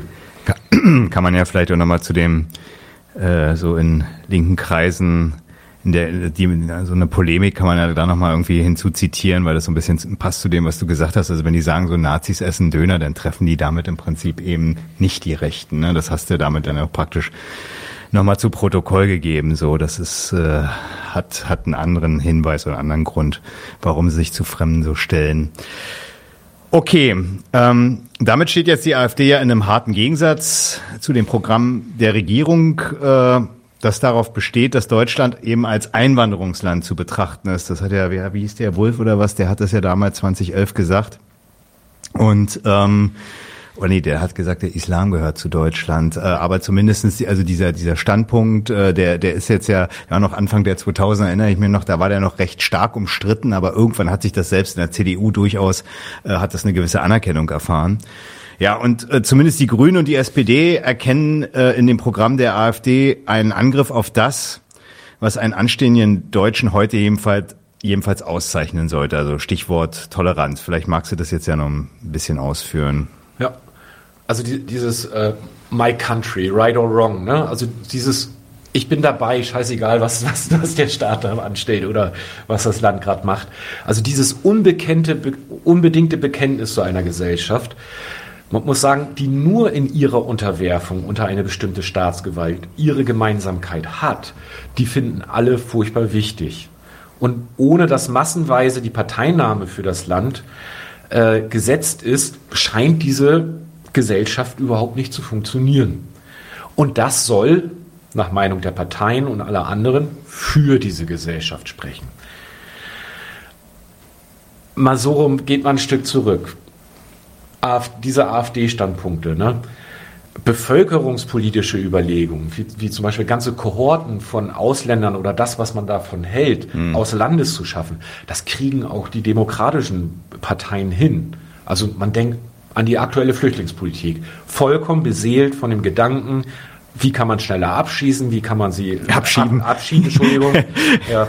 Schießen kommt später bei kommt der später. von Storch da, ja. Aber äh, abschieben äh, und auch, dass da die, die äh, das, ich meine, das Mittelmeer als Massengrab, dass mhm. man das einfach so hinnimmt äh, und auch noch was dafür tut, dass, dass die Leute hier nicht herkommen, das ist schon krass.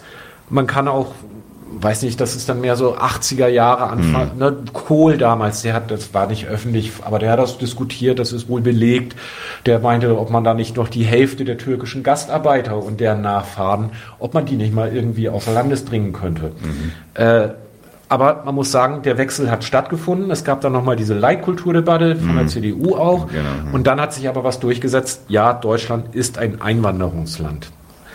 Ähm, das wurde akzeptiert und dabei wurde auch akzeptiert, zum Beispiel als was so als auffälligstes kulturelles Merkmal, dass eben auch viele islamgläubige Menschen in Deutschland leben und dass man das so akzeptieren hat. Und dann hieß es halt, jetzt muss man den Islam integrieren.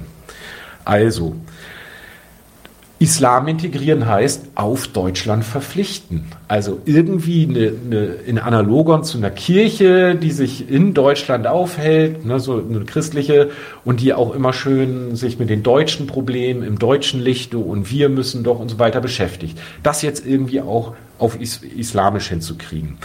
Und für dieses Projekt dafür halt, hält, halten, halt die Regierungsposition, also ist die Regierungs Meinung, dass sozusagen dieser, dieser, dieser kompromisslose Standpunkt der AfD, dass zum Beispiel Muslime raus müssten oder dass man sie prinzipiell nicht reinlassen darf nach Deutschland, den halten die einfach schlicht für kontraproduktiv. Mhm. Auf der anderen Seite, die Regierung befeuert ständig die Skepsis, wenn sie immer wieder betont, da ist aber viel noch zu integrieren. Und so muss man sagen, da hat halt Deutschland auf der Straße und im Bundestag seinen Kampf um die richtige Identität des deutschen Volkes. Und man muss auch noch mal sagen, äh, die Regierung fordert Toleranz als Wert, den jetzt heute ein anständiger Deutscher äh, auszeichne. Und das ist ja durchaus eine Reaktion darauf, dass sie lange Zeit die Politik die Deutschen auch dazu erzogen hat, äh, dass man eigentlich Fremde sehr skeptisch betrachten soll. Ja. Aber auch da muss man sagen, Toleranz ist was anderes als die Kritik von Ausländerfeindlichkeit, Fremdenfeindlichkeit oder eine Skepsis gegenüber Fremden. Toleranz heißt ja nur, ja, das, das stört, aber halt es aus. Mhm. Also, dass es stört, sei dir, sei dir, sei dir geschenkt aber halt es aus. Dafür steht Toleranz. Also das ist keine Kritik. Naja, und jetzt kommt, äh, und, und natürlich Toleranz heißt im zweiten Schritt, nicht ihr auf der Straße habt zu entscheiden, wer jetzt hier sein darf oder nicht, sondern das sollt ihr bitte schön dem Staat überlassen. Zu sortieren, wer In- und Ausländer ist, wer hier einen Aufenthaltstitel bekommt oder wer abgeschoben ja. werden soll. Hm. So, und gegen dieses Programm der, der, der Toleranz, aber auch überhaupt gegen das Programm der Einwanderungspolitik, also äh, ein Einwanderungsland zu sein. Dagegen macht AfD, aber natürlich auch die anderen Bewegungen, Pegida und andere rechte Organisationen, die machen gegen dieses politische Programm mobil und sehen aus den erklärten Gründen, die ich jetzt schon mehrfach erwähnt habe, eben den Untergang des Volkes, damit auch des Staates und damit sowieso für sie alle für eine würdige Existenz. Und vielleicht noch, äh, ähm, das ist mir nochmal äh, ein bisschen wichtig, weil das, jetzt bin ich mir unsicher, wie ausführlich ich das machen soll. Äh, ich glaube, ich mache es ein bisschen kürzer. Mhm. Äh, nur ganz kurz, was dabei stattfindet in der ganzen Sache, ist eine Umdrehung. Äh, da werden politische Kämpfe, die es ja gibt, also man denke nur an die ganzen Kriege gegen den Terror, die ganze Diskussion, wie da der Islam verdächtigt wurde, da mhm. doch oder islamgläubige Leute zu viel Verständnis für äh, die Taliban zu haben oder für wen auch immer. Ne? Also die, diese, diese, diese ganzen Sachen, äh, die gab's ja. Und ich sag mal, es ist ja auch so, es gibt die Gegensätze zwischen Staaten und da die Staaten gehen aufeinander los, es werden Über- und Unterordnungsfragen gemacht, aufgemacht. Und da gibt es immer den, den, den Übergang, dass sozusagen um sich der Loyalität der eigenen Bürger für die Projekte zu versichern, dass man anlassbezogene Skepsis gegen andere Staaten, aber dann auch immer gegen, auch gegen die Bürger mhm. sehen. Also aktuell in, der, in, der, in dem Ukraine-Krieg kann man das ja sehen, wie der Übergang so locker geht, dann plötzlich sind die Russen, also mhm. ob, ob eine russische Opernsängerin irgendwo, ja, ja. dann ist plötzlich das relevant. So, und ich sage jetzt mal, bei, der, bei den Rechten kann man schon bemerken, die, die haben dann nochmal eine andere Auslegung. Also die gehen richtig, die drehen nochmal diese ganzen Legitimationen um und, und sagen, das Volk kämpft um Selbsterhaltung.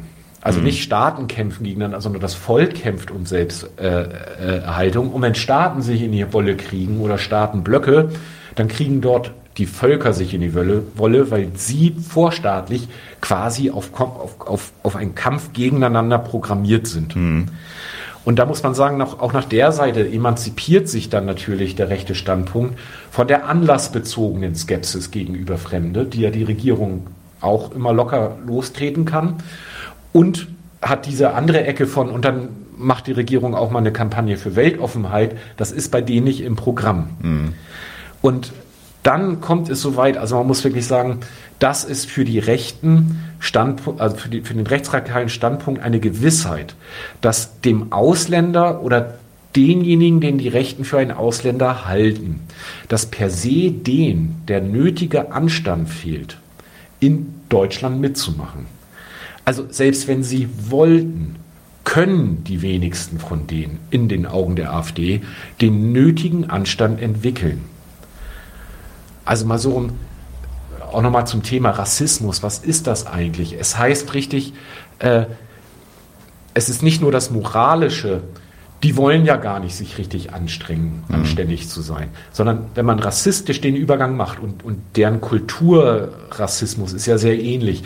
Die, die Leute sind so sehr in ihrer Kultur aufgewachsen, die können gar nicht mehr einen anderen Standpunkt entwickeln. Und dann ist es richtig zu sagen, Sie können, selbst wenn Sie sich Mühe geben würden, Sie wollen irgendwo Anschluss finden und so weiter, Sie können es qua Ihrer Natur nicht oder qua Ihres lebenslangen Aufgewachsensein in einer fremden Kultur. Und das bedeutet dann eben für die Rechten Ausschluss. Mhm. Da ist nichts mit Sozialisation und Integration, sondern das bedeutet Ausschluss. Und dieses Urteil, die, die Fremden sind für das Miteinander in Deutschland einfach unbrauchbar. Das findet dann seine Verlängerung darin, dass ich sage mal, Ausländer oder Fremde oder das, was die AfD für Fremde halten, dann praktisch, äh, ähm, dass denen jeder Übergriff, der als besonderes böses Verbrechen in der bürgerlichen Gesellschaft gilt, mhm. dass denen das einfach zugetraut wird und, und, und zugesprochen wird. Mhm. Also diese, es ist, es wird denen einfach angedichtet, oder man kann sagen, in dem rechtsradikalen Weltbild, es ist die Sicherheit, dass mhm. diese Leute überwiegend Verbrecher sind des schwersten Kalibers. Also, wenn dann eine Messerstecherei und da sind Asylbewerber mit dabei, ja, dann ist es klar. Wenn irgendwie äh, ein Asylbewerber seine Freundin umbringt, mhm. dann ist das klar. Da sieht man das Böse des Ausländischen. Also alle Verbrechen, die das, das, das Schlimmste sind, Diebe, Mörder, Vergewaltiger oder Drogendealer, die werden den, den Leuten angedichtet und es ist total klar. Und wenn dann mal die Polizei jemanden, den sie vor, vorübergehend festgenommen hat, wieder freilässt, dann ist, sind die Rechten sich sicher, da wird was vertuscht. Ja, oder wenn einfach überhaupt nicht die Staatsbürgerschaft angegeben wird, ist ja schon, ne, das. Äh Ganz genau, dann wird was vertuscht. Mhm. Dieselben Sachen von irgendwelchen Leuten mit einer astreinen Biografie aus Deutschland gemacht, dann ist es halt, naja, ähm, das ist halt eine Eskalation eines Streits auf der Straße. Oder er ist undeutsch oder irgendwas, ne? Oder, äh, ja, oder es ist halt eine Beziehungstat, ja. verständlich. Mhm. Ne? Also die, die sorgen nicht für weitere Aufwallung. Ja. Okay. Okay, ja, nee, aber äh, dann. Das war es jetzt auch erstmal zur Fremdenfeindlichkeit. Zur Fremdenfeindlichkeit, genau. Du hast jetzt ja, genau, du hast ja jetzt schon angesprochen, ähm, dass du, also, du hast jetzt eine Menge zum Thema Ansprüche an Ausländer und deutsche Staatsbürger, äh, die die AfD eigentlich äh, für Ausländer hält, gesagt, also die praktisch Migrationshintergrund haben, aber einen deutschen Pass. Du hast gesagt, dass das äh, Programm der AfD aber eben auch zugleich Ansprüche an diejenigen bereithält, enthält, äh, die sie eigentlich eben für astreine deutsche, biodeutsche, ähm, ähm, ja, für die sie die praktisch hält. Kannst du das vielleicht, was, was diese Ansprüche sind, äh, noch mal ein bisschen näher ausführen? Also der, bei dem Gauland-Zitat war es ja schon, ne? einfach nur von einer deutschen Mutter geboren zu sein, das und einen deutschen Pass zu haben, das soll nicht reichen. Also die rechten Standpunkte, ja nicht nur die, aber bei denen vor allem, mhm. da ist irgendwie ein, Will, ein, ein, ein Plus an Wille und Beitrag zur Volksgemeinschaft gefordert. Also sie meinen, dass die Gemeinschaft nur funktioniere, wenn alle Angehörigen dazu beitrügen und sich in ihrem individuellen Glückstreben auch zurücknehmen. Also die Gemeinschaft würde allen was bringen, aber auch nur dann, wenn man sich unterordnet und anpasst. Äh, man könnte jetzt, wenn man das so hört, sich fragen, okay, was ist daran jetzt eigentlich das spezifisch Rechte? Weil sowas hört man ja auch von anderen hm. Leuten sozusagen. Ja. Ne? Also äh, vielleicht immer so rum, dass man als Einzelner von der Gesellschaft lebt und sich deswegen für die Gesellschaft auch einsetzen müsste, da muss man sagen, das ist ein Standpunkt, der ist über alle Parteien hin verbreitet. Hm. Und der Gedanke, der ist sehr zynisch. Also, weil die durch den Staat zusammengezwungene Konkurrenzgesellschaft, die lässt einem doch kaum eine andere Wahl als die ökonomisch vorgefertigten Rollen Lohnarbeiter, mhm. ja, wenn man Glück hat, halt Kapitalist oder, oder, oder Eigentümer Immobilien, Immobilien ja. äh, da durch die Gegend zu, äh, also sich danach zu strecken. Mhm. Klar, es gibt auch Alternativen, man geht, man wird körperlich und psychisch so kaputt gemacht von diesen, von diesen Glücksstreben und, und, und den, den materiellen Umständen, dass man eh nicht mehr kann. Äh, naja, aber egal. Man wird vom Staat, man kann halt richtig sagen, dazu gezwungen. Hm. Man wird von den staatlichen Maßnahmen betroffen gemacht. Und ich sag mal, und das ist das Eigentümliche der bürgerlichen Gesellschaft, Warum die Leute das nicht einfach als Frechheit zurückweisen, hat ja durchaus den Charakter, na, wenn man dann als Lohnarbeiter oder Kapitalist oder so unterwegs ist, dann ist man auch notwendigerweise mhm. auf staatliche Institutionen angewiesen. Also man braucht ihn dann auch. Ja, ja. So. Aber trotzdem, es ist der Sache nach eine zynische Sache, zu sagen, äh, äh, du lebst ja davon, äh, also hast du dafür zu sein. Ich könnte mich ja auch auf den Standpunkt stellen, mir gefällt das gar nicht, wie hier miteinander umgegangen wird. Ich sehe hier auch keine großen Chancen voranzukommen, dass mein Leben sich entwickelt. Äh, ich möchte das nicht so. Ja, dann muss man halt auch sagen, äh, dann bin ich halt auch nicht für das, für das mhm. Gemeinsame. Ja, genau. Ja. Aber der, der, der Gedanke hat jetzt zwei Seiten mit diesem, äh, ne, du lebst ja davon, also musst du auch dafür sein. Die eine Seite betont das individuelle Glückstreben und wirbt dafür, dass man, du hast ja was davon und deswegen ist es auch vernünftig, sich für die gesellschaftlichen Grundlagen namens Staat einzusetzen. Und dann kann man sich ja auch mal zurücknehmen, so nach dem Motto. Aber man könnte, oder nicht, dann geht die dieselbe oder eine andere Argumentation knüpft daran an und sagt dann, die betont dann das Funktionieren der Gesellschaft. Die Gesellschaft muss doch funktionieren. Und dann wird das individuelle Glückstreben so ein bisschen als Hindernis betrachtet und da soll man sich dann auch gefälligst einfach mal anpassen. Also das hat dann eine härtere Note. Mhm. Nicht einfach, ne, weiß er ist für dich und dafür kann man ja auch mal kurz mhm. zurück, sondern richtig andersrum. Die Gesellschaft muss funktionieren und deswegen hast du dich anzupassen. Mhm. So, während linke und liberale Standpunkte auch mal betonen, dass sich die Gesellschaft an das individuelle Glück schmiegen, äh, streben so anschmiegen müsse. Also ein bisschen mehr Sozialstaat hier, ein bisschen mehr Toleranz gegenüber abweichenden Lebensentwürfen, damit auch wirklich jeder Ja sagen kann zur Nation. Da heben die Rechten einfach pur die Notwendigkeit hoch, dass die Menschen ohne jede weitere Kalkulation dafür und dabei sein sollen. Also Zitat aus dem Wahlprogramm AfD Sachsen-Anhalt 2016. Da sagen sie, eine gefestigte Landesidentität garantiert Leistungs- und Opferbereitschaft, Gesetzestreue und Solidarität. Zitat Ende. Oder Wahlprogramm AfD Thüringen 2019. Mhm. Zitat eine intakte Rechtsordnung fußt auf unhinterfragbaren Selbstverständlichkeiten. Zitat Ende. Also in diesen Zitaten wird brutal die Funktion ausgesprochen, die sich die Rechten von der Identifikation mit dem Volk und der Gesellschaft versprechen. also ihre Gemeinschaft, braucht vom Einzelnen auch Hingabe ohne Berechnung auf individuelle materielle Vorteile. Und mit Treue, da ist in so einem altertümlichen Sprech gesagt, dass man auch gehorcht, wenn es einem nicht passt. Und weil ich das so interessant fand, ich möchte es nochmal kurz ergänzen, an der Stelle auch nochmal das Wahlprogramm der Bundes-AfD von 21. Da sagen sie, Zitat, Unsere Identität ist geprägt durch unsere deutsche Sprache, unsere Werte, unsere Geschichte, unsere Kultur. Letztere sind eng verbunden mit dem Christentum, der Aufklärung, unseren künstlerischen und wissenschaftlichen Werken. Unsere Identität bestimmt die grundlegenden Werte, die von Generation zu Generation weitergegeben werden. Die deutsche Leitkultur beschreibt unseren Wertekonsens, der für unser Volk identitätsbildend ist und uns von anderen unterscheidet.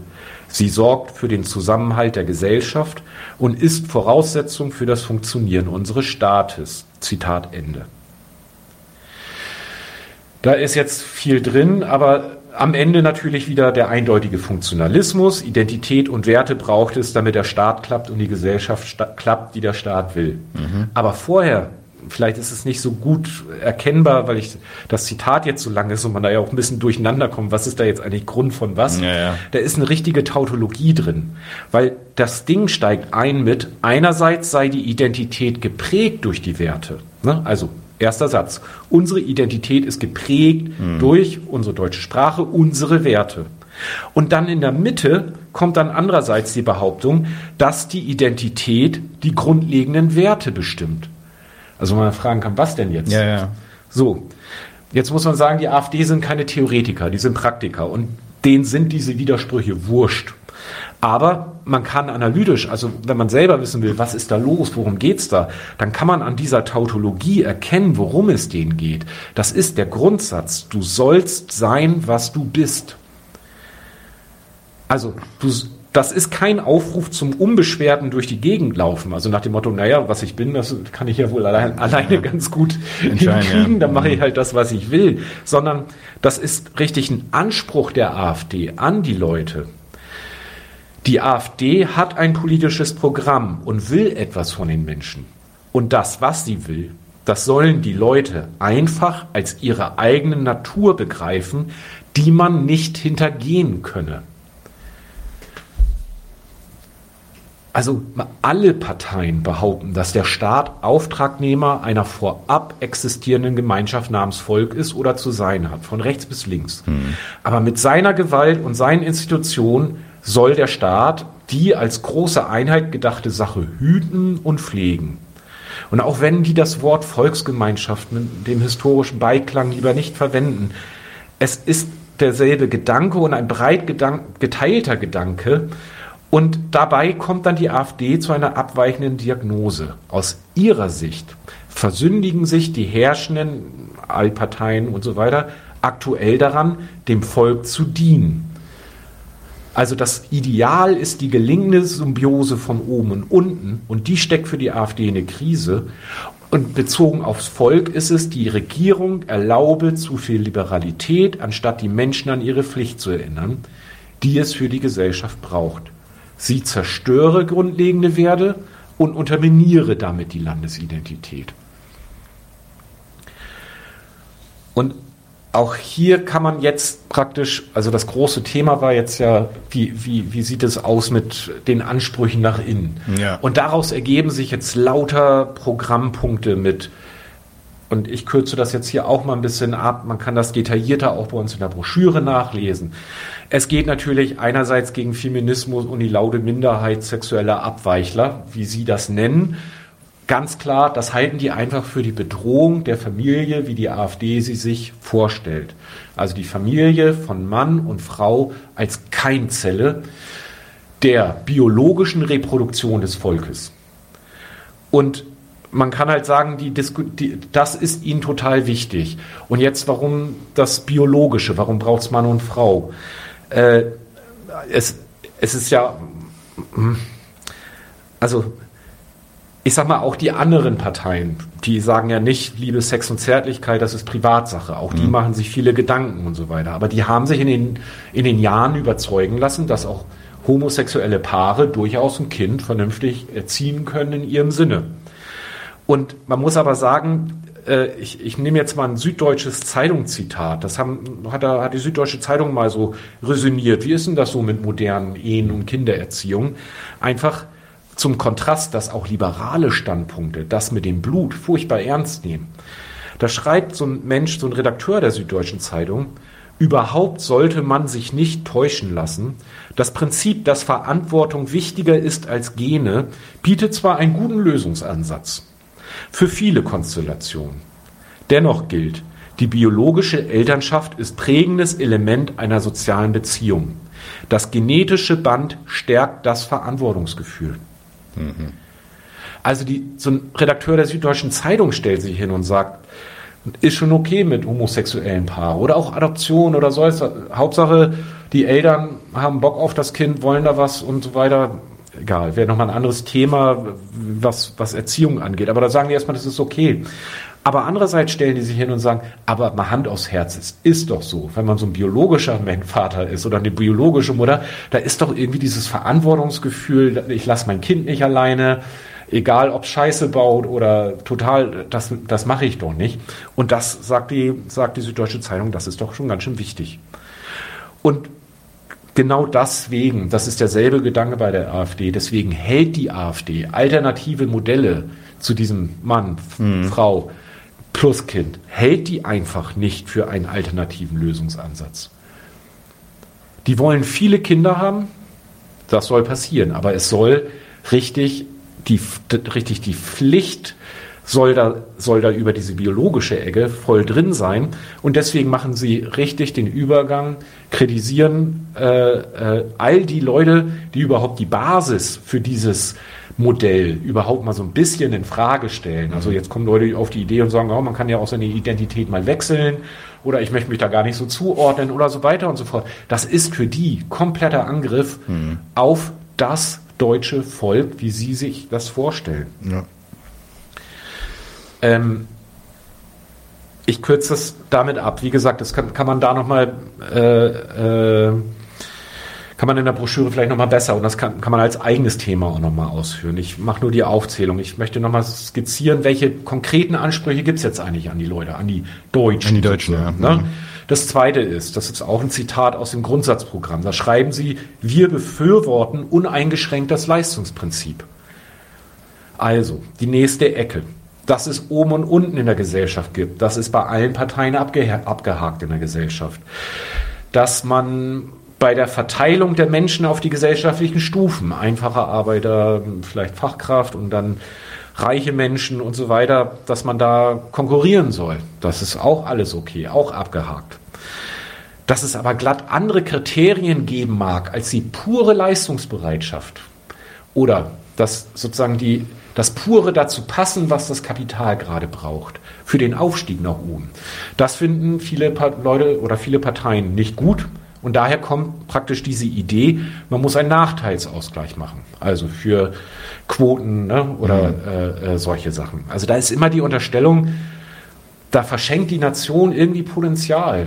Da, da muss man nachhelfen, damit auch wirklich die Besten nach oben kommen. Mhm. So, ist, so ist die Idee. Und die AfD interpretiert dieses komplette Regierungsprogramm irrigerweise als Unterstützung von schwächeren mhm. Gesellschaftsmitgliedern aus altruistischem Gutmenschentum. Also wo die etablierten Parteien eine knallharte nationalökonomische Rechnung aufmachen, da entdeckt die AfD die pure Abwesenheit einer auf das nationale Wohl verpflichtete Politik und als, als wenn die Parteien irgendwie verhindern wollten, dass irgendjemand auf die Scheißplätze in der Gesellschaft kommt. Wollen die doch gar nicht. Also, deswegen, mit dieser Fehlinterpretation kommt die AfD auf den Standpunkt, Gleichberechtigung muss wieder Chancengleichheit bedeuten. Und vielleicht auch dazu nochmal ein Zitat, weil ich das so, so, so hart finde. Aber ach, vielleicht ist es hart. Muss man sich vielleicht auch. Nee, Punkt. Ach, Na, das ja, aus, aus dem Grundsatzprogramm von 2016 von der AfD, da schreiben sie, wir befürworten uneingeschränkt das Leistungsprinzip. Schüler haben ein Recht darauf, in einem nach oben und unten durchlässigen Schulsystem Erfolge und Niederlagen zu erfahren. Also richtig, die, die sind Parteigänger von Leuten, die sich bewähren wollen in der Konkurrenz und dann im Zweifelsfall sagen, ja, wenn ich verkackt habe, bin ich auch selber schuld. Und dann gehöre ich hier auch hin ins, ins untere Ende der Gesellschaft.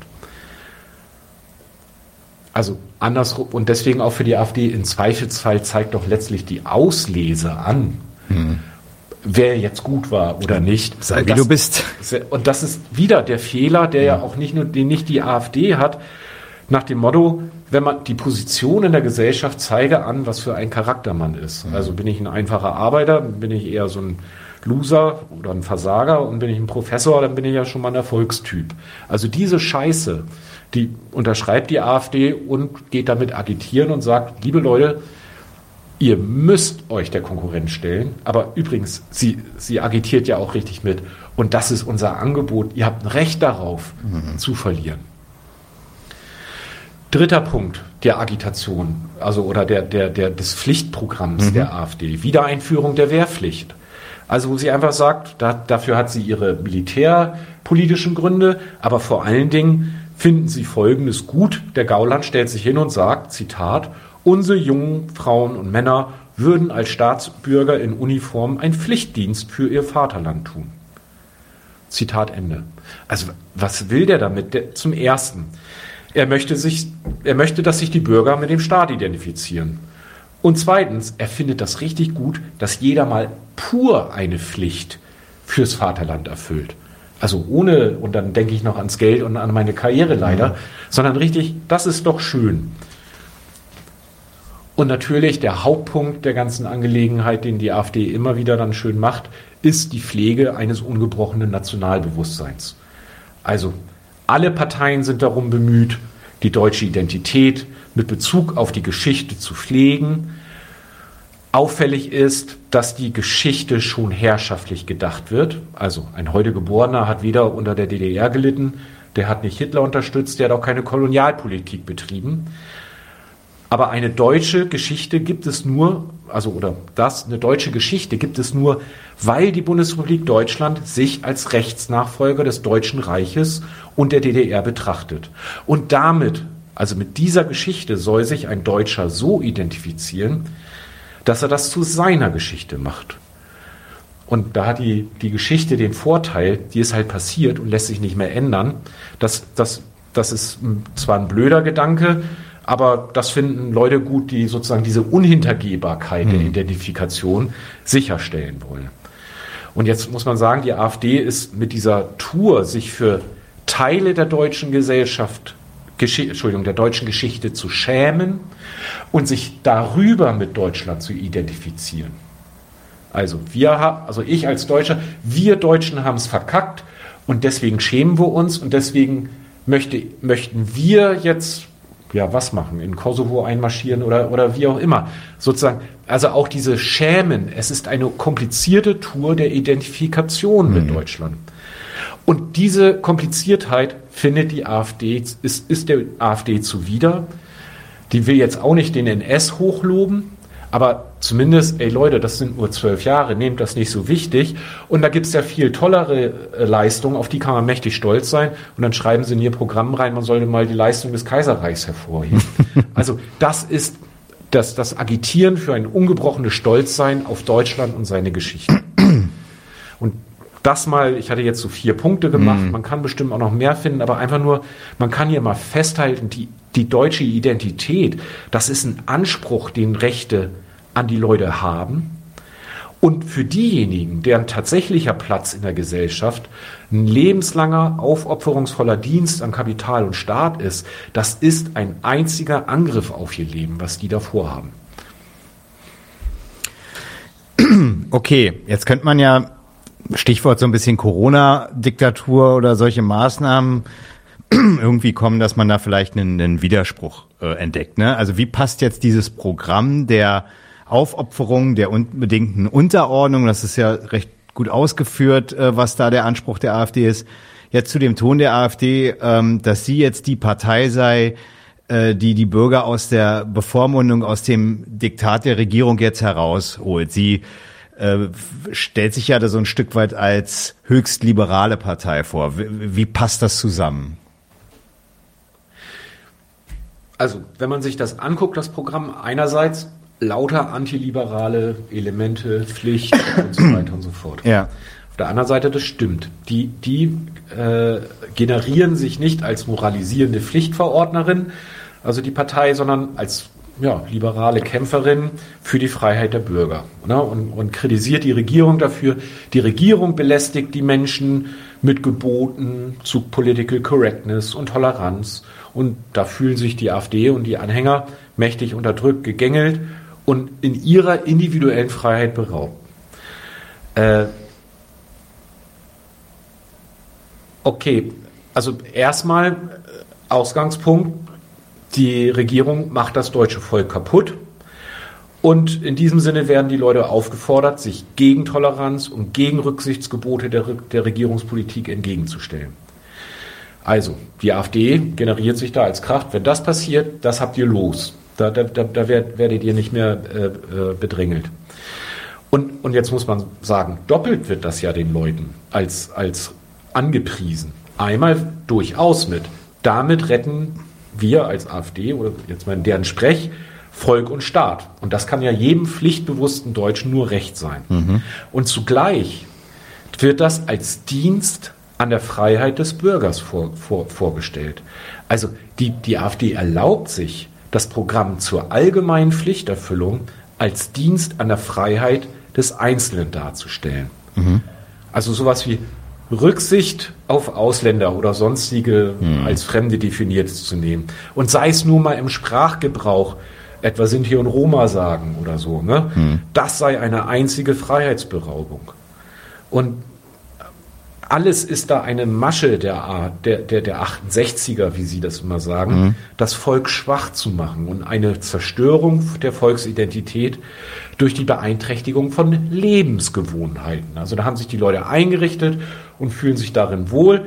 Und diese Lebensgewohnheiten, muss man sagen, die das Volk angeblich hätte, ne, weil man muss ja sagen, sie agitieren ja ganze Zeit, das Volk hat's der, die Wahrheit ist ja so, wie Sie das gerne hätten, hm. was, was zu Ihrem Machtprogramm passt.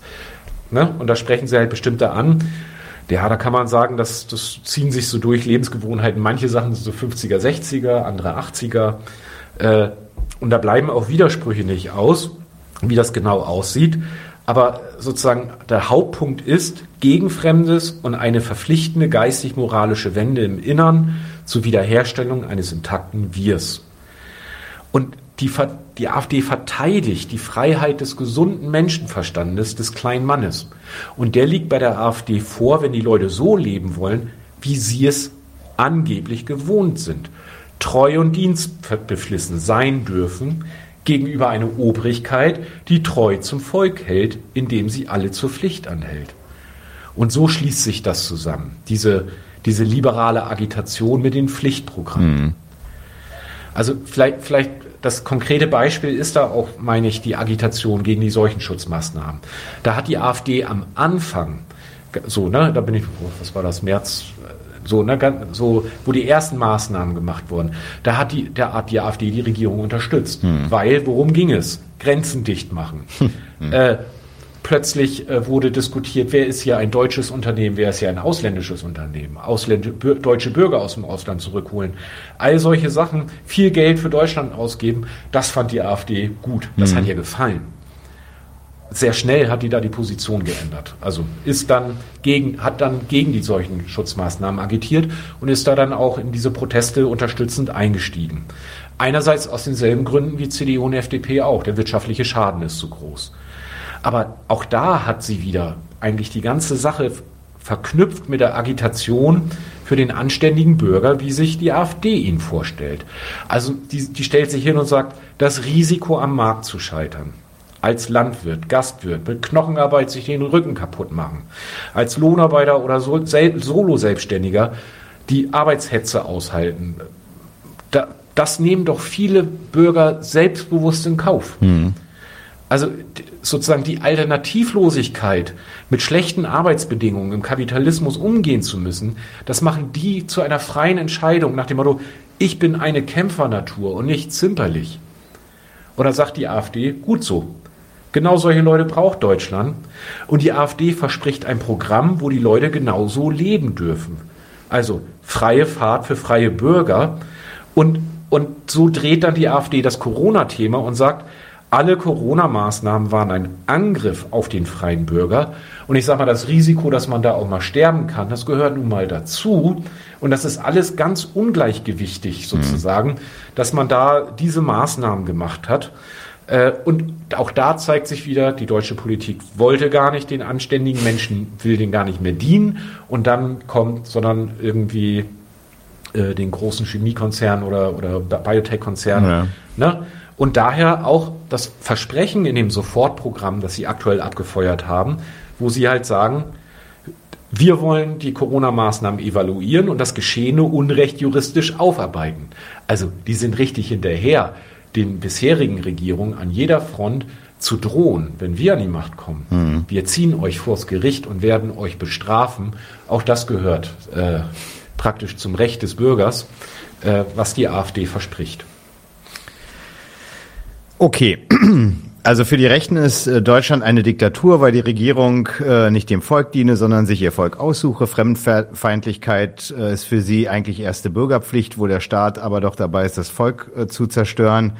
Von den Deutschen fordern die Rechten ein ungebrochenes positives Bekenntnis zur Nation, zur Hingabe und Opferbereitschaft. Mm, wir haben ja bislang jetzt noch wenig über die außenpolitischen Programmpunkte gesprochen. Welche sind das und wie fügen sich die eigentlich in ihr Programm ein? Was, was kann man da noch zu sagen? Ähm, da würde ich noch einen kleinen Zwischenschritt machen mhm. über Law and Order Politik und dann ins Außen gehen, mhm. weil ich sag mal, so als Bewegung, ne? also so alle möglichen Bewegungen da unterstützen. Äh, da praktizieren sozusagen die Rechten so ein Volksrettungsprogramm, wenn die einer Willkommenskultur etwa eine Unwillkommenskultur entgegenstellen. Mhm. Das längerfristige Ziel ist natürlich für die AfD die Verankerung dieses Programms im Staat.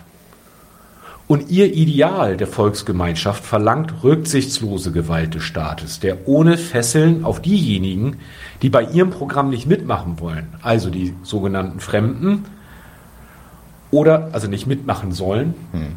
weil sie in den Augen der AfD es auch gar nicht können, oder die es nicht wollen, das sind dann die sogenannten versifften 68er, so wie die AfD das nennt, hm. dass man auf die mit aller Gewalt draufhaut. Also das ist dann der Dienst am Volk, den sie jetzt für nötig halten. Also im AfD-Programm liest sich das so, das ist auch wieder das Grundsatzprogramm, Zitat, die AfD fordert daher einen sicherheitspolitischen Befreiungsschlag, um den Schutz der Bürger an erste Stelle zu setzen. Andere Belange haben sich unterzuordnen. Wir wollen einen klaren Systemwechsel hin zu Behörden, die zum maximalen Schutz der Bürger in der Lage sind. Ausländerbehörden, Polizei und Strafverfolgung. Zitat Ende. Also sowas wie rechtsstaatliche Abwägung haben dann tendenziell zurückzustehen. Mildernde Umstände, Abwägung, das gibt's ja auch mal, dass Politiker oder auf die Idee kommen, noch mehr direkte Gewalt, um ein Problem zu lösen, schafft noch mehr gesellschaftliche Probleme. Mhm. Daher eventuell mal ein bisschen gucken. Ne? Oder eben, ich meine, das war die Petri damals, die dann halt, naja, und notfalls, um die Geflüchteten von der Grenze wirklich abzuhalten, muss man notfalls schießen. Das war die von Storch. Ja? Ja, ja. Ich meine, die Petri hat. Die ist doch am ausgerutscht, hat sie doch gehört. Ich glaube, das war sie ja? tatsächlich. Okay. Äh, aber gut, ähm, zumindest der Standpunkt, den genau. gibt es da offenbar, ja. Also ja. der, der Staat muss dem anständigen Bürger mit absolutem Vorrang so dienen, dass er mit aller Gewalt auf die in ihren Augen Unanständigen draufhaut. Hm.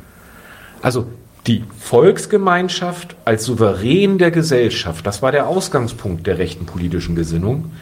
Und man könnte ja bei Gemeinschaft auch dran denken, sowas wie Harmonie und Miteinander und Zusammenhalten. Und jetzt kommt so ein bisschen hart raus. Die Harmonie ist, wenn alle auf die Pflicht festgelegt werden. Allgemeine Unterwerfung, das ist die Quelle von Harmonie. Und das ist so ein bisschen die, die, die, der, der, ja, man muss sagen, der, der Kern dessen, was bei den Rechten immer die Law and Order Politik ist. Und deswegen ist sie auch für sie so wichtig. Ich sag mal, jetzt komme ich zu dem Übergang. Weiter war ja der Ausgangspunkt der rechten Gesinnung die vorstaatliche Gemeinschaft der Deutschen. Und hier wird jetzt ein bisschen anschaulich, für die Rechten gibt es die Volksgemeinschaft nur durch eine rücksichtslose staatliche Gewalt.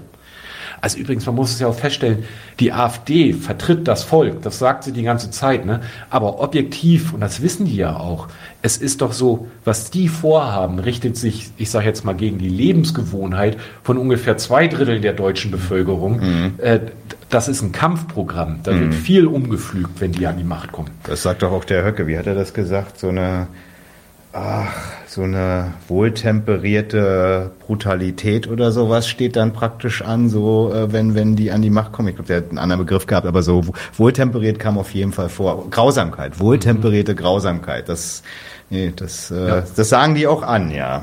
Hm. Und für die Rechten gibt es dann die Volksgemeinschaft, dann ist sie wieder intakt mit der rücksichtslosen staatlichen Gewalt. Mhm.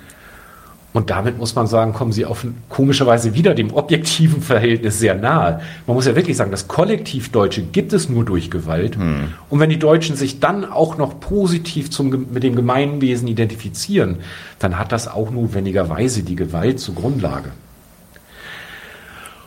Und ich meine, darin liegt ein besonderer Übergang von, von der ganzen innen, innenpolitischen Debatte ins Außenpolitische. Mhm. Übrigens, äh, das ist so ein Knackpunkt. Man kann, ich meine, man kann es von der innenpolitischen zum Außenpolitisch, man könnte es auch andersrum sagen. Man könnte auch mit dem Außenpolitischen anfangen mhm. und daran Mängel, um dann ins Innenpolitische zu kommen.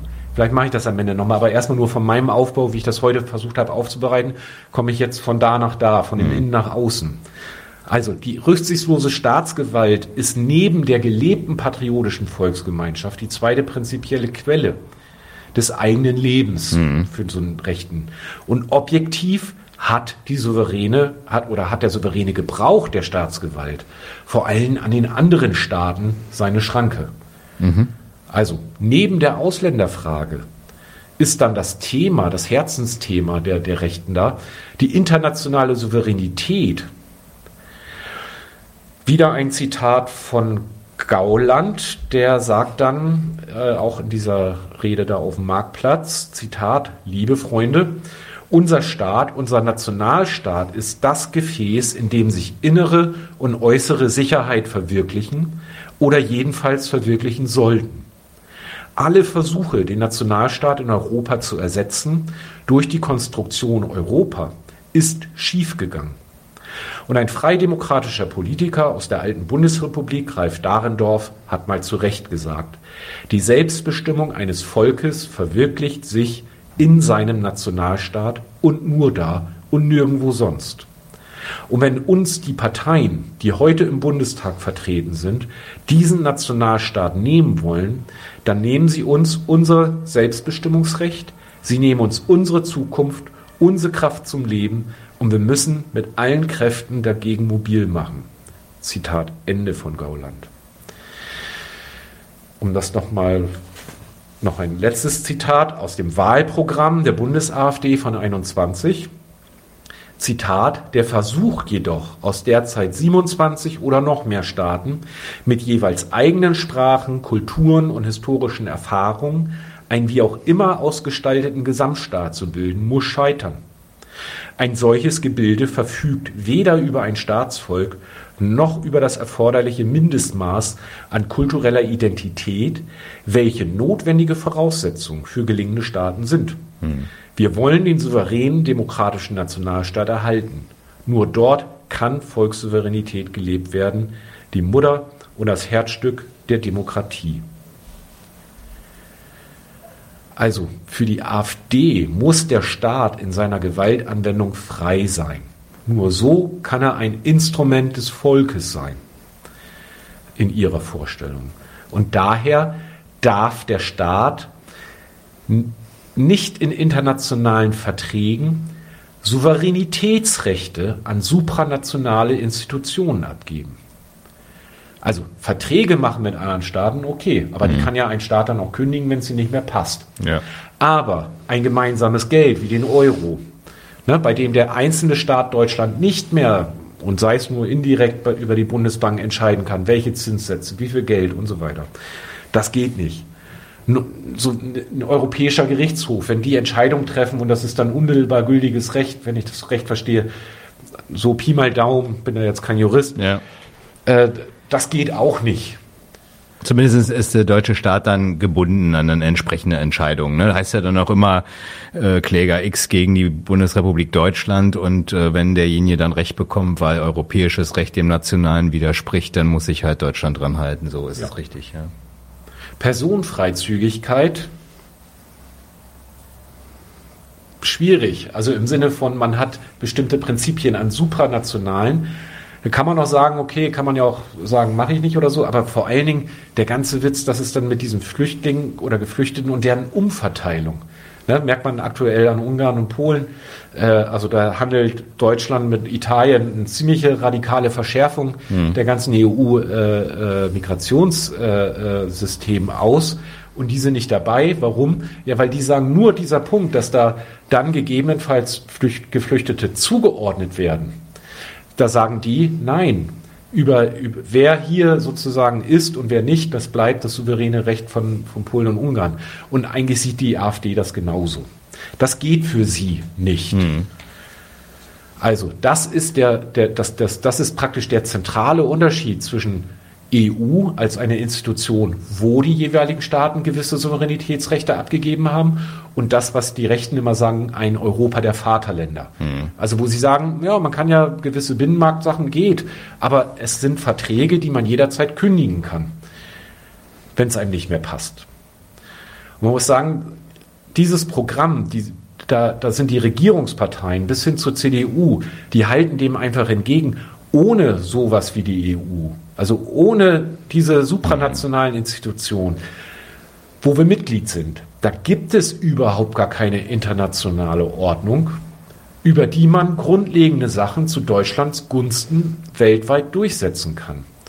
Also die betonen einfach die andere Seite der Souveränität. Was nützt es denn, wenn man jederzeit entscheiden kann, was ich will, aber dabei gar nichts substanziell in der Welt zu melden habe? Hm. Also die Regierungsparteien und die CDU, die wissen, dass wirtschaftliche und militärische Macht in der Welt, dass das Durchsetzungsfähigkeit verschafft. Mhm. Aber allein an sowas wie einer wachsenden Großmacht wie China, da sehen Sie die Bedeutung von Deutschland, als wenn wir das alleine jetzt nur machen würden, die sehen Sie schrumpfen. Und die sind bereit, tatsächlich an der EU bestimmte Sachen abzugeben. Einerseits, weil Deutschland über die EU überhaupt seine Interessen in der Welt machtvoll anmelden kann. Und zweitens, sie finden das auch okay, weil na, da kann man halt auch innerhalb der EU gut mal was gegen störende Partner durchsetzen. Hm. Also das ist ihre Kalkulation. Also man kann halt sagen, es treffen eigentlich zwei, zwei äh, Züge aufeinander. Es geht ihnen beiden, der AfD aber auch den anderen Parteien. Es geht ihnen um Macht und Durchsetzungsfähigkeit, etwas zu melden in der Welt. Das ist bei beiden der Standpunkt. Das wollen sie. Und man muss sagen, auch der Anspruch gegenüber den Menschen bei dem Projekt sozusagen zu herrschen und sie mitzunehmen, ihnen Auflagen zu machen, ihnen Opfer abzuverlangen, muss man sagen, ja, das, sind, das wollen sie beide. Es sind halt beide Streben nach Machtvollkommenheit, aber die Wege unterscheiden sich halt grundsätzlich. Naja, während, also wenn ich das richtig, wenn ich die jetzt richtig verstanden habe, ist es ja so, dass ähm, während die demokratischen Parteien gerade sagen, die Beschränkung der Souveränität, die sie für Deutschland äh, durchaus in Kauf nehmen, äh, die führt erst oder die sind durchaus ein Mittel und ein Weg, äh, die Deutschlands Größe im Rahmen des äh, europäischen äh, Weltmacht-Konkurrenzprojektes, was sie gegen die USA da in Stellung gebracht haben. Das, das nehmen sie dann, diese Beschränkung nehmen sie in Kauf, sagt die AfD. Auf der anderen Seite, diese Beschränkung kann eigentlich einer Nation wie unserer, äh, die, die, die kann keine Regierung hier ernsthaft vorhaben. Wenn dann, klar, hast du ja gesagt, äh, kooperiert man mal mit den Niederlanden oder ähnliches und äh, macht dann entsprechendes für Deutschland nützliches Projekt draus. Aber so ist es wieder nur ein Vergeigen, äh, weil man Souveränität abgibt, sich abhängig macht und so weiter. Das, das, das meine ich, ist die Differenz, so, ja. so habe ich die verstanden. Ja. Also man kann dann noch unter, unterscheiden, ich sage jetzt mal, Abhängigkeit mag keiner. Ja, da muss man halt Klar. dran arbeiten. Äh, also kei keine Partei mag Mhm. Abhängigkeiten, aber sie gehen halt durchaus Abhängigkeiten aus. Und das macht, würde, so ist das AfD-Programm nicht gemeint. Mhm. Sie betonen ja immer wieder, eigentlich zurück zur EG, das wäre gut. Also man hat einen Ja. Freihandel, ne? aber übrigens, wenn einem das nicht passt, dann sagt man auch von heute auf morgen, so nicht, Mhm. da steigen wir aus. Dann wär's das. Das so, aber richtig, was, was sie richtig fuchst, ist dieses Abgeben von Souveränitätsrechten an die EU und dann bestimmt dann die EU-Kommission manche Sachen auf dem Verordnungsweg, wo dann Deutschland eventuell auch mal eine Kröte schlucken muss. Naja. Und dann sagt, sagen die einen halt, das ist der Preis dafür, dass wir überhaupt mächtig in der Welt sind mit der EU. Und dann kann Deutschland auch was durchsetzen. Ist, würde ich auch sagen, ist was dran. Stimmt. Die AfD geht hin und sagt, nein, das ist der Untergang, wenn ein Staat sich bindet, ohne dass er das jederzeit wieder rückgängig machen kann. Okay.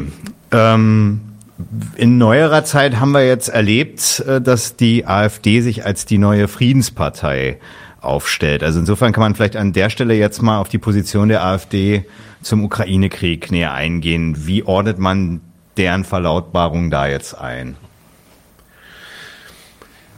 Also die AfD hält die Konfrontation mit Russland für einfach nicht gewinnbar und die Politik der Bundesregierung für das Gegenteil etwas von, da würde Deutschland sich als Führungsmacht in der Welt entwickeln.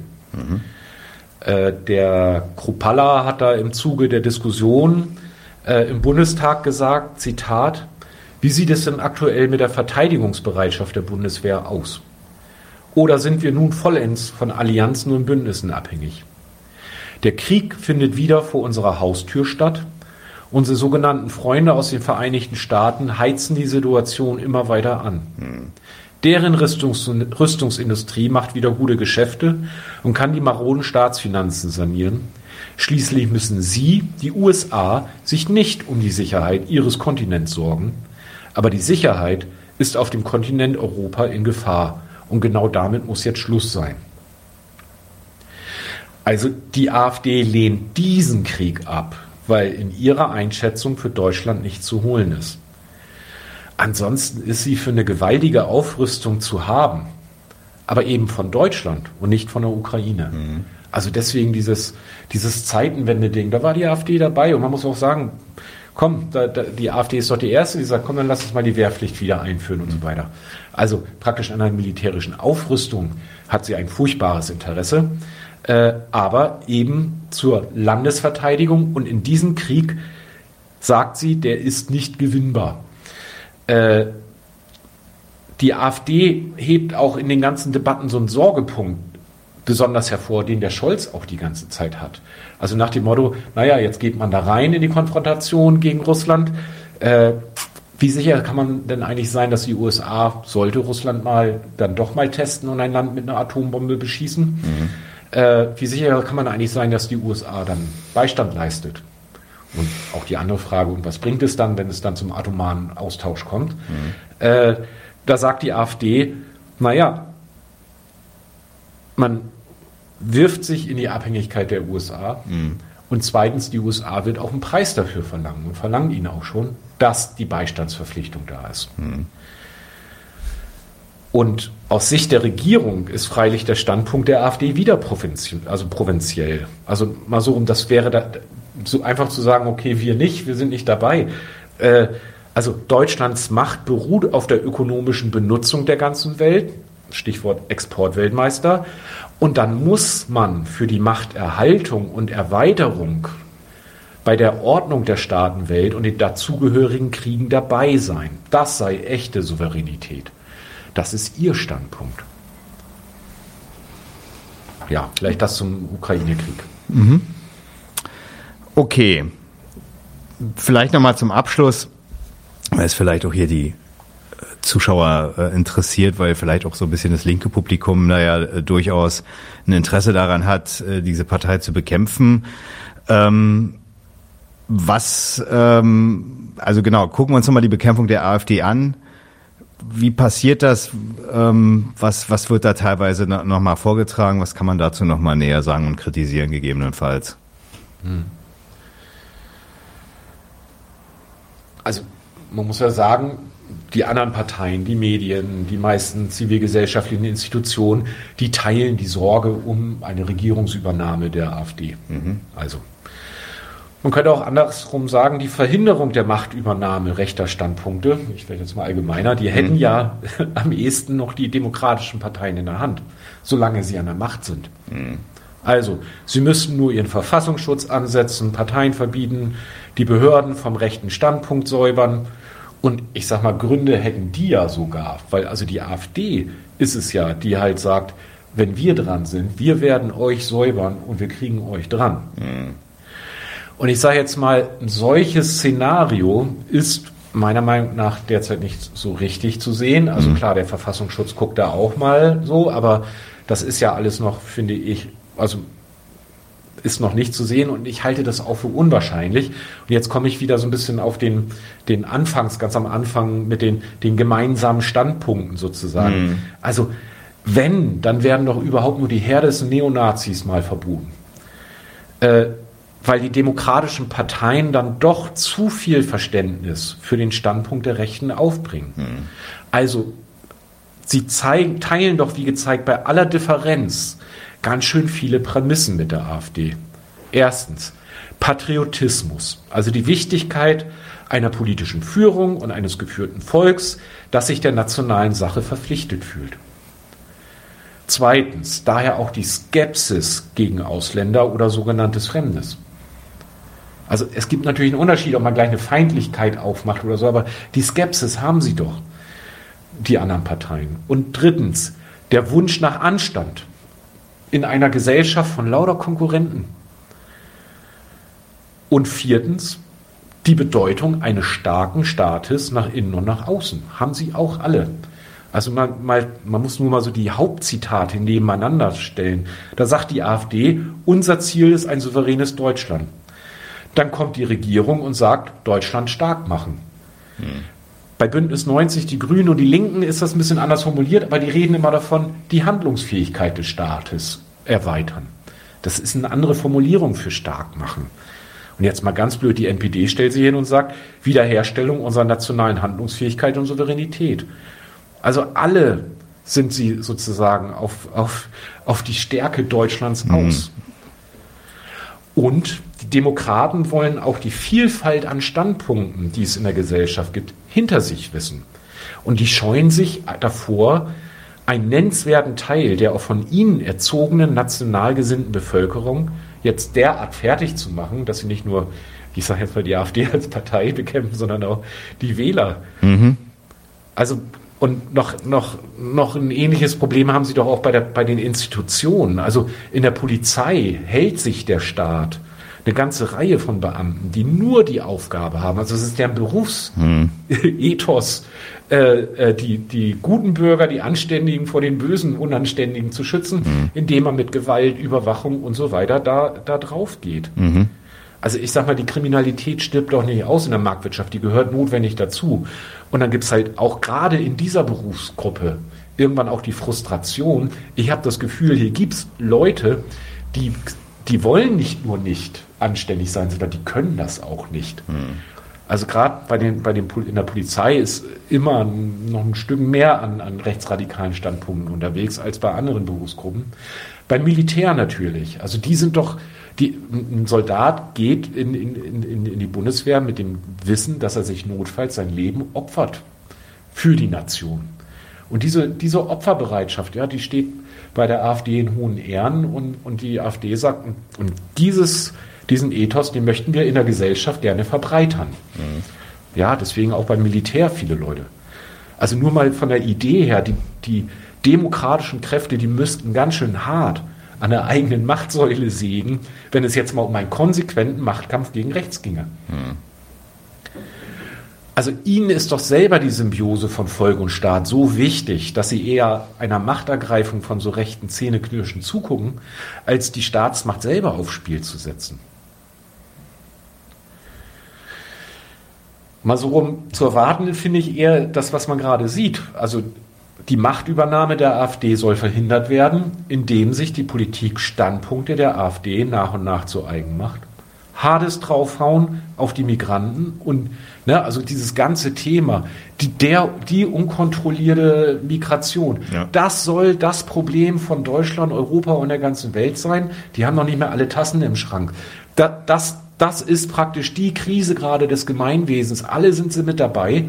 Äh, und das ist natürlich eine Ecke, ja, mag ja klappen, Modell Dänemark, dass dann plötzlich die rechte Partei weg ist vom Fenster und die Sozialdemokraten sich da halten, weil die Sozialdemokraten an der Migrationsfront genau das Programm der Rechtsradikalen machen. Ja. Kann ja in Deutschland auch klappen, kann aber auch in die ganz andere Richtung gehen. Ja, damit legen sie dem Wähler praktisch vor, ja, dann doch lieber das Original wählen. Ja. So.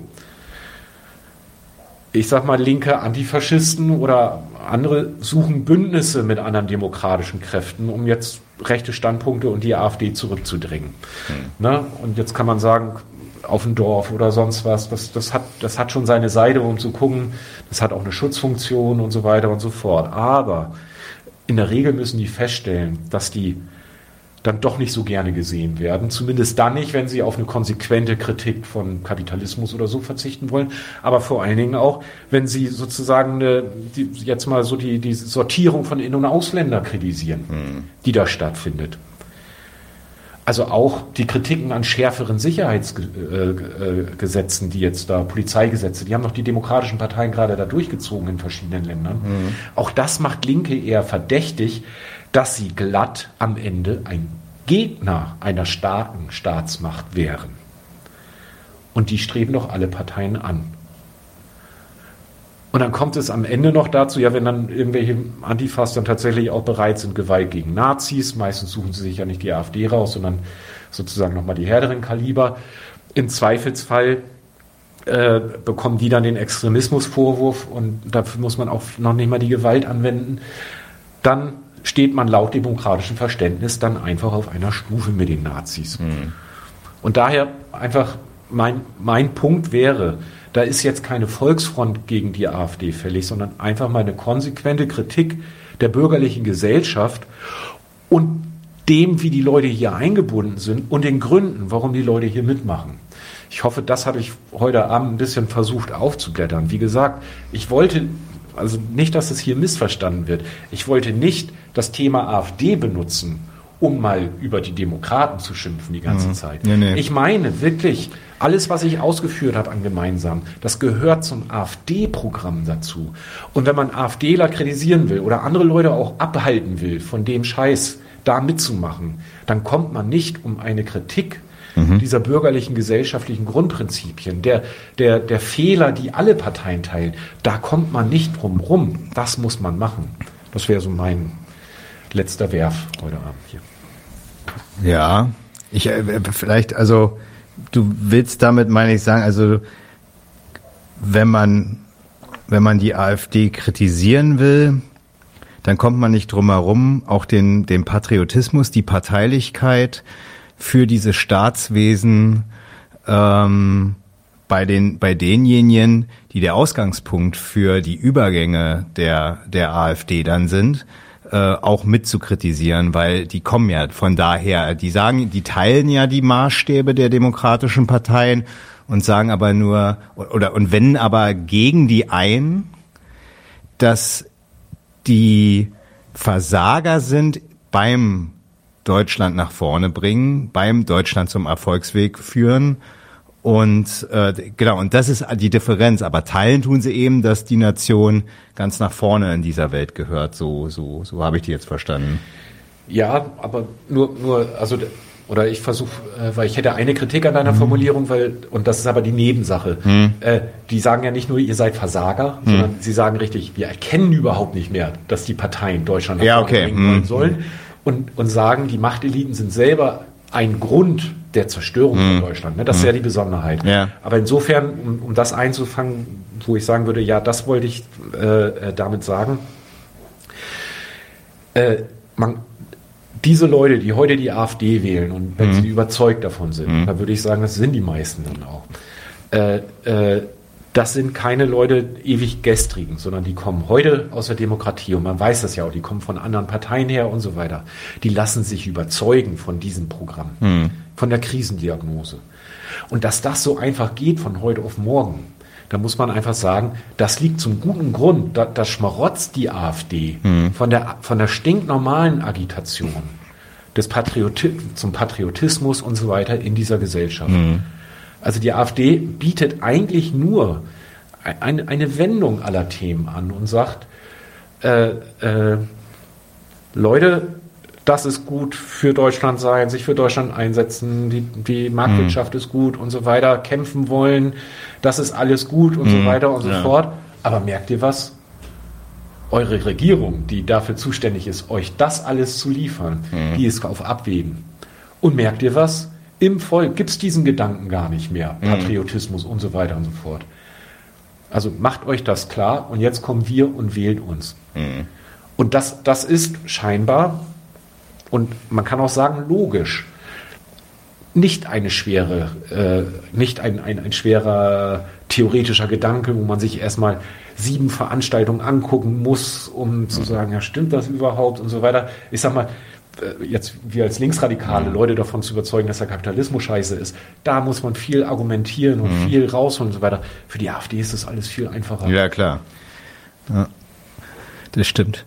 Ich habe noch eine Überlegung äh, ganz am Anfang gehabt, weil du bist so mit der Krise eingestiegen und ich erinnere mich, ähm, dieses, diesen Gedanken, dass die Regierungsmannschaft, ich nehme jetzt mal deine Kritik auf, dass die gar nicht mehr willens ist, äh, Volk und Staat nach vorne äh, zur Weltspitze und so weiter mit den Ansprüchen, die man äh, hat, zu führen. Ähm, dass, äh, das prakt dass dieses Vergeigen von Deutschland, ähm, das ist ja ein Standpunkt, den findest du durchaus oder ja, findest du ja zum Beispiel auch bei der NPD, ja, also so bei, bei anderen rechtsradikalen Organisationen.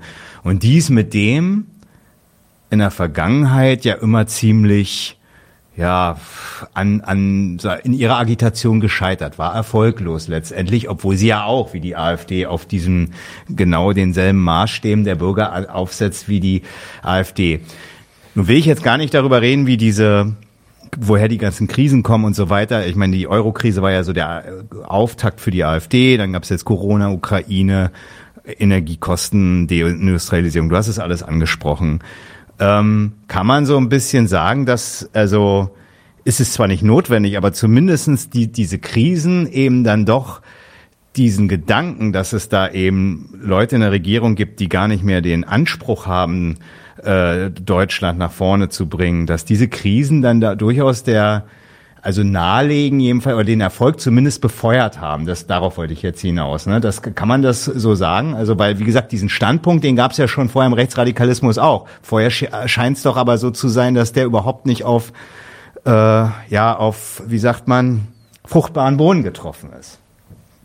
Kann, kann man da noch mal irgendwie oder ich glaube, zu, zur einen Seite muss man sagen, äh, man darf sich nicht täuschen, auch die NPD hat mal in den 60ern so die ein oder anderen Wahlerfolge in die 8%, 10% Region, mhm. Landtagen oder so hingekriegt. Ja. Anfang 90, DVU, Auf jeden Rap, Fall. Schildpartei. Mhm. Also auch da gab es immer mal wieder so 10, 12 Prozent Ergebnisse. Ne? Und ich sage jetzt mal, die AfD hat ja auch erstmal klein angefangen. Mhm. Äh, ja, die Besonderheit ist irgendwie, die AfD hat es tatsächlich über ihre Krisen, die hat sich nicht selber zerledert, mhm. zerledert die hat es hingekriegt. Äh, und aber zu, zu deinem Gedanken, man kann ja auch sagen, weltweit sind mhm. solche rechtsradikalen Parteien von ähnlichem Kaliber im Aufwind. Le Pen mhm. schon länger, äh, Fratelli d'Italia ist derzeit mhm. in der Regierung in Italien. Ja. Äh, Trump kann man ja auch in, also der Teile der Republikaner kann man mhm. alle in diese, in diese Soße ein, eindrücken. Äh, und ich hätte schon gesagt, äh, ja, es ist dann schon äh, die, die, die Krisendiagnose, die sie haben, scheint mehr Leute zu überzeugen oder Leute sind dafür offen, wenn dem auch objektiv eine Krise Diagnose aller anderen Parteien mhm. sozusagen korrespondiert, sozusagen. Mhm. Also in dem Sinne, jetzt kann man sagen, Finanzkrise, würde ich auch ich sagen, wow, da standen die äh, ganzen äh, Marktwirtschaften und kapitalistischen Nationen hart auf der Klippe. Mhm. Ne? Aber äh, und äh, auch die Staatsverschuldungskrise natürlich vor allen Dingen. Äh, aber klar, erstmal nur alle anderen sagen ja selber, da mhm. ist jetzt richtig eine Krise da. Mhm, mhm, so. Und dann kann man sagen, das hat nicht so richtig aufgehört. Und dann hätte ich gesagt, unter dem, unter der Prämisse ist es ein Zubringer für die Rechten. Mhm, okay. Jetzt vorsichtig, weil das darf man jetzt nicht vergessen. Äh, andersrum kann man sagen, nur weil es eine Krise gibt, mhm. heißt es natürlich nicht automatisch müssen die Rechten mehr werden. Klar. Es gab auch Leute, die gesagt haben, daran sieht man jetzt mal, wie der Kapitalismus eigentlich nicht funktioniert und man eigentlich, wie, wie gut oder schlecht auch begründet, mal was Linkes anstreben sollte. Hätte ja auch klappen können. Also praktisch die Freiheit der Bürger mhm. sozusagen oder die Freiheit auch eines Massenbewusstseins, wo viele Leute auf einmal sagen, oh, das finde ich jetzt plausibel. Die darf man dabei nicht wegstreichen. Mhm. Es ist nicht, jetzt kommt zur Krise, dann ist klar, dass die Rechten Erfolg haben müssen. Aber erstmal in, unter, wenn man das als Bedingung setzt, kann mhm. man schon das sagen, was du sagst. Mhm. Es gibt objektive Krisen. Beziehungsweise, ich hätte jetzt nicht gesagt, die Flüchtlingskrise, die sogenannte 2015, war eine objektive Krise. Mhm. Aber zumindest die herkömmlichen Politiker haben es überall von den Kommunen, Ländern und so weiter als solche besprochen. Mhm. Das, das hätte ich gesagt, ist durchaus hilfreich für die, für die Rechten. Ja, gut, dann müssen wir mal gucken, wie das weitergeht. Auf jeden Fall, wenn, wenn du jetzt nichts mehr hast, ähm, ansonsten genau Gegner.in, da, wenn auch mal vielleicht wieder Veranstaltungen oder sowas zu dem Thema sind, kann man sich da auf jeden Fall auf der Seite informieren. Ähm, ja, vielen Dank auf jeden Fall und vielleicht bis zum nächsten Mal. Jo, Dankeschön. Leute, wir brauchen eure Hilfe. Wenn euch dieses Video gefallen hat, klickt auf Like, abonniert den Kanal und vergesst nicht das Glöckchen zu drücken, damit ihr benachrichtigt werdet, wenn wir neuen Content droppen. Außerdem solltet ihr uns überall folgen, wo wir verfügbar sind. Das ist Facebook, Instagram, Twitter und Twitch. Und wenn wir irgendwelche Ankündigungen machen oder Posts, dann shared, was das Zeug hält. Gebt uns all eure Liebe. Wir haben mittlerweile ziemlich signifikante Kosten. Wenn ihr es euch irgendwie leisten könnt, unterstützt uns doch auf Patreon. Dann kommt ihr auch in den Genuss verschiedener Vorteile, wie zum Beispiel Zugang zu unserer Discord-Community oder Zugang zu den ultrageheimen Patreon-Episoden, die wir dort posten. Außerdem könnt ihr uns natürlich auch über PayPal Spenden zukommen lassen. Außerdem haben wir mittlerweile einen eigenen Online-Shop. Das heißt, wenn ihr euch immer noch fragt, was ihr euren Lieben zu Weihnachten, Ostern oder sonst wie schenken könnt, geht dorthin und kauft duftes Merch. Alle Links dazu hier in der Beschreibung oder auch auf unserer Webseite 99 zu 1.de. Vielen Dank fürs Dabeisein, danke für die Unterstützung und wir sehen uns in diesem Theater.